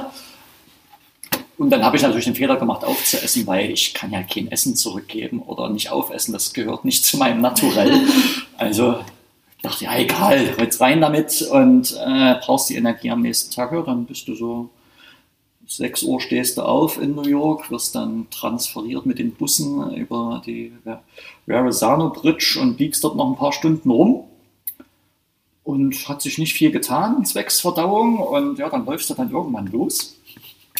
so gegen 10 oder so. Jetzt erklärt sich die schlechte Zeit. Ja, ja ich war in Brooklyn äh, und hab mal über zehn Minuten länger in Brooklyn verbracht, als ich eigentlich wollte. Also in, der, in dem Moment habe ich mich nicht bewegt. Äh, klassischer Fehler. Einfach viel zu viel und zu fettig am Abend vor dem Lauf gegessen. Ja, das hat sich dann gerecht. Ne? Also auch da gibt es natürlich Beachtungskriterien äh, für Läufer, was die Ernährung angeht. Ja, das, was, wie siehst du so? Was hast du als Empfehlungen oder was ist zum Beispiel bei dir jetzt speziell, was klappt bei dir immer gut mit dem Essen. Ja, was, du hast das ja eigentlich jetzt schon wunderbar gesagt, was die Esserei am Vorabend betrifft. Das, mhm. äh, das würde ich äh, genauso machen. Mhm. Ich empfehle gerade äh, für, für Läufer vor dem Wettkampf, also wenn es mal ein Wettkampf sein sollte, was die Trinkerei betrifft, weil mhm. ich sehe immer viele, die haben ihre Trinkflasche, tun immer wieder Schlucke, Schlucke, Schlucke. Ne? Und da, was passiert da im Körper? Und die Niere äh, wird angeregt, wieder auszuscheiden. Das heißt, du musst regelmäßig während des Laufes äh, äh, irgendwie in die Bücher. Ja, und äh, ich habe mal der Dr. Fey, Dr. Wolfgang Fey ist ein großer Ernährungswissenschaftler, der auch äh, Profisportler äh, betreut und auch bei uns schon mehrfach als Gast war, Ernährungsvorträge gehalten hat. Da habe ich mal in seinem Buch gelesen, wie man sich vor dem Wettkampf, äh, was die Trinkerei betrifft, äh, ernähren soll. Das heißt, bis zwei Stunden vom Wettkampf ganz normal trinken. Mhm. Dann aufhören und in der letzten halben Stunde nochmal einen halben Liter trinken.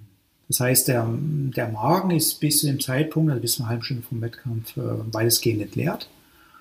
Und dann kommt was. Und dann sagt der Körper, oh, ich habe lange nichts gekriegt, das tue ich mal einlagern. Das, hm. das tue ich mal einlagern und äh, die Niere wird nie angeregt auszuscheiden. Mhm. Und das, das so noch so als kleiner Tipp, was, was die Trinkerei betrifft. Natürlich während des Wettkampfs fragen wir, was muss ich denn nehmen?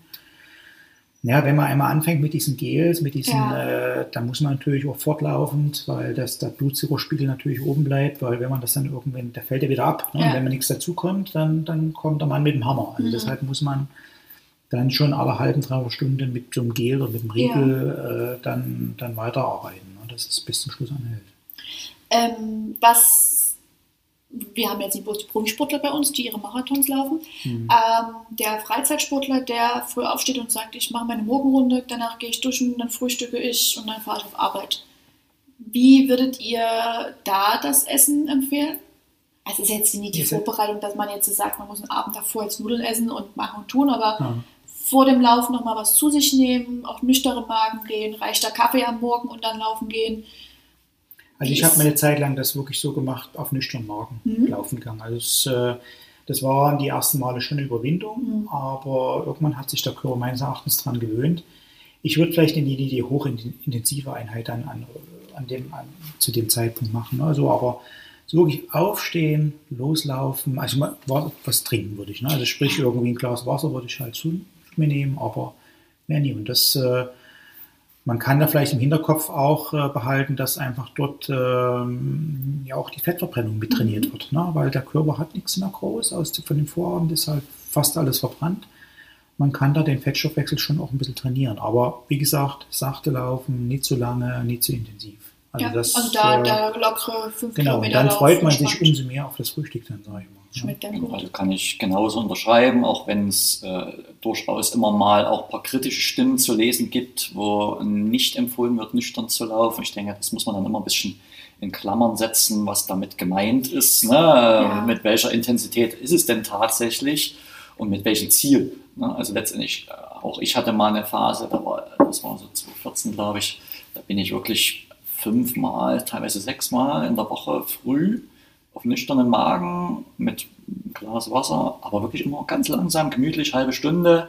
Und das Interessante war ja, äh, in der Zeit bin ich nur mit langsamen Läufen trotzdem immer besser geworden. Ne? Das heißt, äh, wer jetzt fortgeschritten im Laufbereich ist, der will ja dann irgendwann mal seine Leistung auch steigern, braucht dann auch mal ein paar Tempoläufe und Intervalle etc.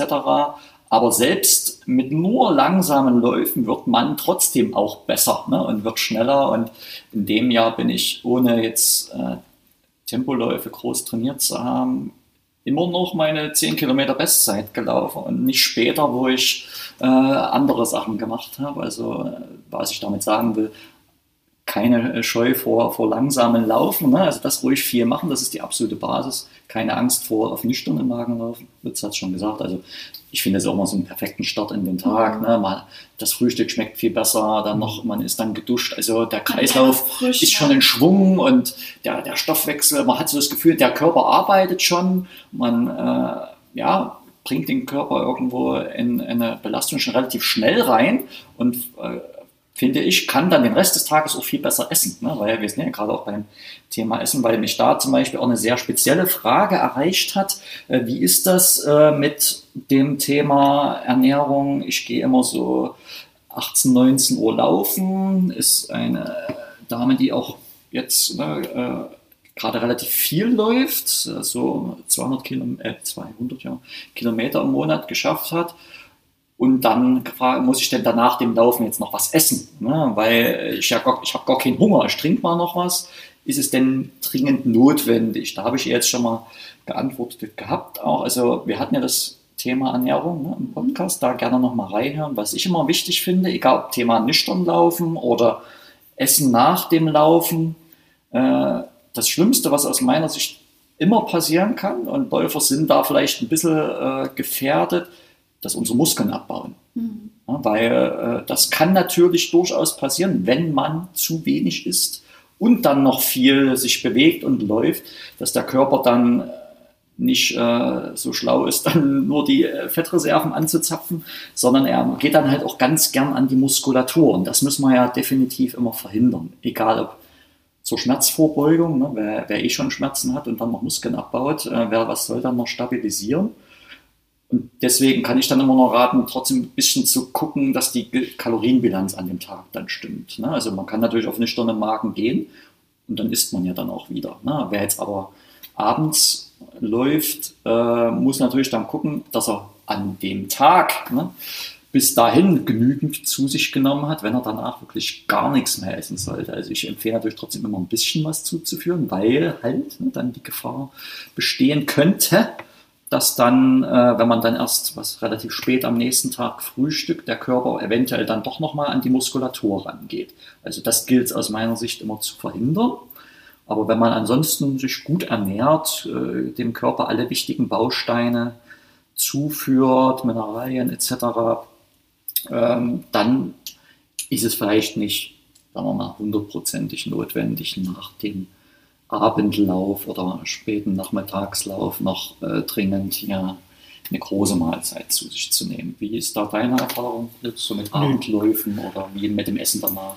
Ja, ich hatte auch eine Zeit lang, also wo ich auch äh, doch sehr an die Öffnungszeiten gebunden war, was mein Training betraf. Das heißt, ich mhm. kam eben erst auch 19 Uhr oder nach 19 Uhr zum Training. Mhm. Da habe ich halt dann 17 Uhr noch was gegessen, also mhm. was Kleines. Was Kleines ne? Und äh, wenn man dann eben erst um 21 Uhr zu Hause ist, da noch was Großes. Ich denke mal, das ist äh, nie so sinnvoll, weil der Körper ja dann irgendwann auch, es kommt dann, man ist dann noch drei, vier Stunden wach, dann kann man dann schon Ja. mal was, was, was Größeres essen. Aber wenn man dann doch irgendwann an denkt, 22, 23 Uhr ins Bett zu gehen, da ist einfach eine große Mahlzeit nicht mehr empfehlenswert. Was Kleines vielleicht noch irgendwie, ähm, aber ich würde ja im Grunde genommen die drei Mahlzeiten am Tag sehe ich immer für mich relativ wichtig an. Ähm, und wenn man eben nur abends zum Training kommt, dann wäre eben so 17 Uhr, 18 Uhr nochmal was zu essen. Vielleicht eine Stunde vor dem Training oder wenn es im Grunde genommen intensives Training ist, soll vielleicht nach zwei Stunden äh, Platz gelassen werden. Und Mhm. genau. Genau, so, also genau so ähnlich sehe ich das ja dann letztendlich auch. Wie gesagt, wir haben ja einen äh, ganzen Podcast zum Thema Ernährung aufgenommen, kann man sich natürlich sehr lange drüber unterhalten. Vielleicht nochmal zur Ernährung so rundrum um vielleicht so, so, so einen kleinen Wettkampflauf, beziehungsweise ihr habt ja bestimmt auch im Laden, du hast ja diese Gels angesprochen. Ja. Ne? Äh, ich habe ja auch ein paar Marathons hinter mir, ist ja dann manchmal ganz niedlich. Ne? Manche haben dann ihren Gürtel um und Ja. da steckt dann äh, dort für Kilometer 5 das, für Kilometer 10 das. Äh, da gibt es ja auch so verschiedenste Sachen. Die Gels hat sie schon angesprochen. Äh, wie ist da so äh, eure Erfahrung als Laufladen? Was, was nutzen die meisten am äh, die Menschen am meisten, sage ich mal, während des Laufs? Was tut den meisten gut oder gibt es da, ist das auch wieder bei allen unterschiedlich? Ja, zum Laufen selber, also was jetzt sagen wir die höchste Konzentration, Konzentration an Kohlenhydraten betrifft, das sind schon die, die Gels, ähm, die man auch, ja, ohne jetzt groß zu kauen, natürlich auch schnell hinterschlucken kann. Also das ist der Vorteil. In, der Regel, da muss man kauen, da kommt man aus dem Rhythmus, was die Atmung betrifft, da können vielleicht Seitenstechen entstehen. Also das, das ist eher schwierig. Seit, äh, ich weiß gar nicht, ein, zwei Jahren gibt es eine, eine neue Marke, die heißt Morten. Das sind äh, Dänen, die das entwickelt haben. Das äh, gibt es als Gel, als Getränk, als Pulver. Also man kann da eine relativ hohe Kohlenhydratmenge zuführen, weil ähm, das funktioniert so, man, äh, man trinkt was, man nimmt das Gel und im Magen äh, existiert eine gewisse, äh, äh, gewisses Niveau an, an Basis äh, und dort werden die Kohlenhydrate eingekapselt, weil im Grunde Kohlenhydrate im Magen eher belastend sind. Ne? Ja. Die Kohlenhydrate werden ja eigentlich erst dann im Darm verarbeitet und gehen in den Körper rein. Also dort werden die im Magen eigentlich verkapselt, also laufen die einfach nur durch. Und äh, im, im Darm ist wieder eine andere Konzentration und dort können die Kohlenhydrate geöffnet werden und dort gehen die in, in, in, äh, in den Körper rein. Und das, das ist die Möglichkeit mit einer relativ äh, geringen Menge viele Kohlenhydrate in den Körper äh, reinzubringen, ohne dass der Magen belastet wird. Also das ist auch mal eine Sache, die ich selber mm, momentan nutze, auch für, für längere Radeinheiten und äh, man sehr verträglich für den Magen vor allen Dingen. Also, genau. Es gibt noch Menschen, die äh, haben einen relativ großen Mineralverlust, da haben wir auch so Salztabletten, die man sich äh, während des Laufens dann auch äh, zuführen kann. Und genau. Was wären so klassische Symptome für diesen Mineralverlust während des Ja? Krämpfe Mhm. vor allen Dingen. Ne? Das sehe ich so als Wichtigste an. Genau, ne? Also wer Krampfleiden dann hat, ne, sollte auf jeden Fall auch daran denken. Magnesium, fragen ja viele Magnesium, also Krämpfe denken immer, da ist Magnesiummangel vorhanden. Äh, Magnesium sollte man aber schon 14 Tage vorher anfangen zuzunehmen, weil Magnesium braucht 14 Tage, dass, er, äh, dass es im Körper eingelagert ist. Ne? Also es ist jetzt nie am Wettkampf einfach Magnesium dazu zu nehmen, das bringt nie viel, muss schon Blee anfangen. Genau, mache ich zum Beispiel persönlich ne, äh, als äh, Dauersubstitution Magnesium. Das tut mir dann auch gut so ein bisschen zum Schlafen gehen. Ne? Entspannt ja auch so ein bisschen. Aber ja, das ist äh, ein, ein, so ein klassischer Mythos, ne? dass dann unbedingt hier so kurz vorm Laufen dann nochmal Magnesium und alles wird gut. Ne? Äh, da sollte man, wie auch viele auf ihre Mittelchen, dann halt gerne zugreifen über die äh, Salze dann eher arbeiten, was manchmal ja ein bisschen schwierig ist, weil äh, man sich das ja dann mitnehmen müsste, ne? also zum Lauf in so einer kleinen Flasche. Ja, zum Teil sind in den Gs auch äh, ist Natrium drin. Also ist, äh, genau. Also man kann natürlich Salztabletten, die schluckt man einfach hin. Also man spürt das jetzt nie so im Mund. Also man schluckt die und äh, werden dann verarbeitet. Aber in den sagen, modernen Gels sind auch Salze äh, mit vorhanden. Gerade beim Thema Marathon, äh, auch der Herbert Steffni erzählt das dann immer, wenn man in New York ist, da gibt es ja so eine kleine Hafenrundfahrt vorher an dem Freitag und da erzählt er dann auch immer ein bisschen aus dem Nähkästchen, wo er dann auch mit den Veranstaltern von den Marathons redet, äh, wo er dann auch immer sagt, na gut, äh, grundsätzlich fast ein bisschen schwierig, zum Beispiel Klassiker Banane, Apfel, ne, äh, was ja auch gerne verteilt wird ähm, bei Marathons so an der, an der Strecke, dann aber erst in der zweiten Hälfte äh, des Marathons dort an der Seite ist und nicht am Anfang, wo er dann halt auch sagt, Mensch, aber bis das eigentlich hm. der Körper verarbeitet hat, ist derjenige schon längst im Ziel. Ja. Ne, bringt eigentlich gar nichts mehr. Er rät deswegen auch immer, ne, solche Sachen dann, wenn, dann eher am Anfang des Laufes zu sich zu führen. Und dann sagen die äh, Veranstalter, ja, grundsätzlich die richtige Maßnahme, aber wenn sie es dorthin stellen, nimmt es der Läufer nicht. Ja. Also dementsprechend müsste man also fast sagen, Aufklärung, ne, den, den Läufern auch raten, nicht zu spät anzufangen, sowas zu sich zu führen? Kann man das so eigentlich ja, ja, sagen bei den Marathonstrecken zum Beispiel? Genau, also schon, ähm, man kann natürlich, sag mal, vor dem Lauf, also eine halbe Stunde vor dem Lauf auch nochmal Kohlenhydrate zuführen, aber ich würde schon, also bei, gerade beim Marathon, nach einer halben, dreiviertel Stunde würde ich ja schon anfangen, äh, die ersten ja, Gels dann mitzunehmen. Genau, da kann ich auch nur unterscheiden. Ich sag mal, die Weltklasse, ne? die, die braucht das nicht, die sind aber auch nur zwei Stunden unterwegs ne? ja. und die trinken und deren Körper funktioniert auch ganz anders. Ne? Also das ist ja schon völlig irre, was die da so, so machen. Aber äh, für vielleicht so, sagen wir mal, Hobby-Durchschnittsläufer wie mich jetzt, äh, gerade die, die lange Strecke schon, finde ich auch immer so eine Sportart für sich. Also bis zum Halbmarathon kann, also ich persönlich beispielsweise brauche beim Halbmarathon gar nicht. Ne? Also da ziehe ich einmal durch und da ist alles gut. Aber Marathon ist für mich wie eine andere Sportart. Also das ist, äh, und ich habe es in allen drei äh, Läufen nicht geschafft, gut durchzukommen, sodass ich äh, äh, locker bis ins Ziel gekommen wäre. Vielleicht schaffe ich es ja noch einmal. Und, äh, ja, ja, ja, man, man, wird nicht jünger. Ja, deswegen, äh, wie könnte man dann halt dann gucken, wie kann man sich optimieren? Ne? Was kann man ernährungstechnisch noch tun? Aber da könnte man einfach mal, auch wenn es dann wieder so weit ist und die ersten Veranstaltungen dahingehend wieder publik gemacht werden, äh, auch nochmal einen reinen Marathon-Podcast machen. Ja, zum Beispiel. Ne? Dass man also, da einfach nochmal viel schöner drauf eingehen kann. Ansonsten muss ich natürlich auch mal bei euch vorbeischauen. Und ich habe mich ja selber nie analysieren lassen. Ich meine, ich bin ja Physiotherapeut, äh, kenne mich mit Laufanalyse ein bisschen zumindest aus. Ähm, habe mich ab und zu mal laufen sehen, wo das jemand gefilmt hat, sah nicht so toll aus. Aber daraufhin dann nochmal einen Schuh äh, zu empfehlen, das werde ich selber dann natürlich auch nochmal angehen. Und dann gucken wir mal, was dann daraus wird. Aber erstmal muss das ja wieder anlaufen. Und dann sind wir genau. eigentlich auch schon wieder beim Thema, wenn es wieder losgeht. beim Ende. Also genau. Also wir haben noch zwei was. Das letzte lasse ich euch gleich direkt loslegen. Das vorvorletzte ist einfach, um das Ganze abzurunden, so ein, so ein Ende zu finden von dem Thema an sich. Was sind so von euch beiden jetzt gesprochen die drei besten Tipps, die ihr einem Anfänger mitgeben würdet und einem Fortgeschrittenen? Kurz oh. runtergebrochen. Dann jetzt leg mal los. ich muss kurz überlegen. ja, kurze Bedenkzeit.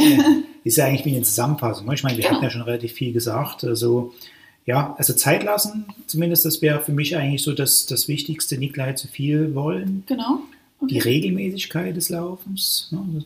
zwei, dreimal die Woche, halbe Stunde Belastungsdauer und natürlich so die ganze allgemeine Rumpfstabilität, Fitness äh, nie vernachlässigen. Also das wäre, würde ich äh, mit auf den Weg gehen.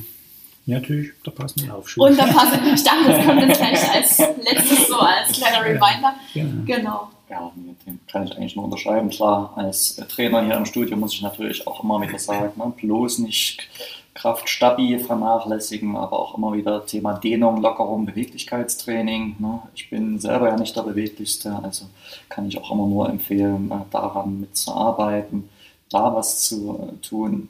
Auch wer mit Laufplänen arbeitet, die vielleicht auch nochmal mit, mit uns Trainern abstimmen. Mhm. Ne? Weil ich kann mir jetzt hier das Buch aufschlagen, mir dort einen Plan raussuchen und den machen, aber das passt vielleicht gar nicht zu meinem Alltag, zu meinem Beruf, zu meinen sonstigen Sportarten, die ich vielleicht noch nebenbei betreibe. Also immer auch nochmal gucken, äh, was, was geht dann noch parallel dazu. Und mein Credo ja immer, ne? also alles äh, in Maßen, nichts übertreiben, egal ob äh, Laufen, anderer Sport, Ernährung. Man kann alles irgendwo übertreiben. Ne? Damit es weiterhin Spaß macht, Laufen ist sowas Schönes. Also immer äh, die langsamen Läufe, wirklich auch, auch regenerative Läufe, wirklich mehr an den Fokus zurück. Das ist nicht schlimm, langsam zu laufen, das will ich nochmal damit sagen. Okay, sehr schön. Da würde ich sagen, hatten wir ja dahingehend inhaltlich nochmal ein schönes Schlusswort gefunden. Jetzt ist es natürlich so, wir haben jetzt den Laufspezialisten schlechthin vor uns sitzen, äh, vor uns sitzen aus dem Laufladen bei uns hier aus Dresden. Und wir wollen natürlich, dass alle unsere Sportler, die diesen Podcast jetzt gehört haben, auch viel mitnehmen, nicht nur Wissen, sondern vielleicht dann auch dieses Wissen, was sie jetzt neu erlangt haben, neue Erkenntnisse, die sie, äh, die sie bekommen haben, vielleicht auch in die Tat umsetzen und sagen, okay, ich beschäftige mich jetzt einfach damit einfach mehr. Und was gibt es denn da jetzt für verrückte Möglichkeiten, wie man unsere Sportler, die das jetzt hören, zu sagen, äh, die jetzt sagen, okay, ich möchte jetzt einen ordentlichen Laufschuh haben, ich möchte jetzt äh, ordentlich mit einem Equipment starten. Was gibt es denn da eventuell für eine Möglichkeit, um seinen Laufladen mal zu besuchen? Oder ja. andersrum? Ja, sagen wir, äh, wir hatten ja doch jetzt glaub, fast zwei, zwei Stunden. Es ist, glaube ich, ein längster Podcast äh, jetzt, ja. wer jetzt, sag mal, bis äh, zum Schluss hier durchgehalten hat, möchte ich halt das Angebot unterbreiten. Einmal äh, mit der Hoffnung, dass ihr relativ schnell wieder öffnen dürft. Ähm, vielleicht äh, gibt es ja vielleicht eine Art Aktionstag oder Wiedersehenstreffen. Den planen wir sehr gerne. Und dann würde ich äh, anbieten, dass ich mit meiner äh, Laufanalysetechnik mal herkomme und ihr könnt euch hier bei euch im Studio mal äh, eure Lauftechnik analysieren lassen.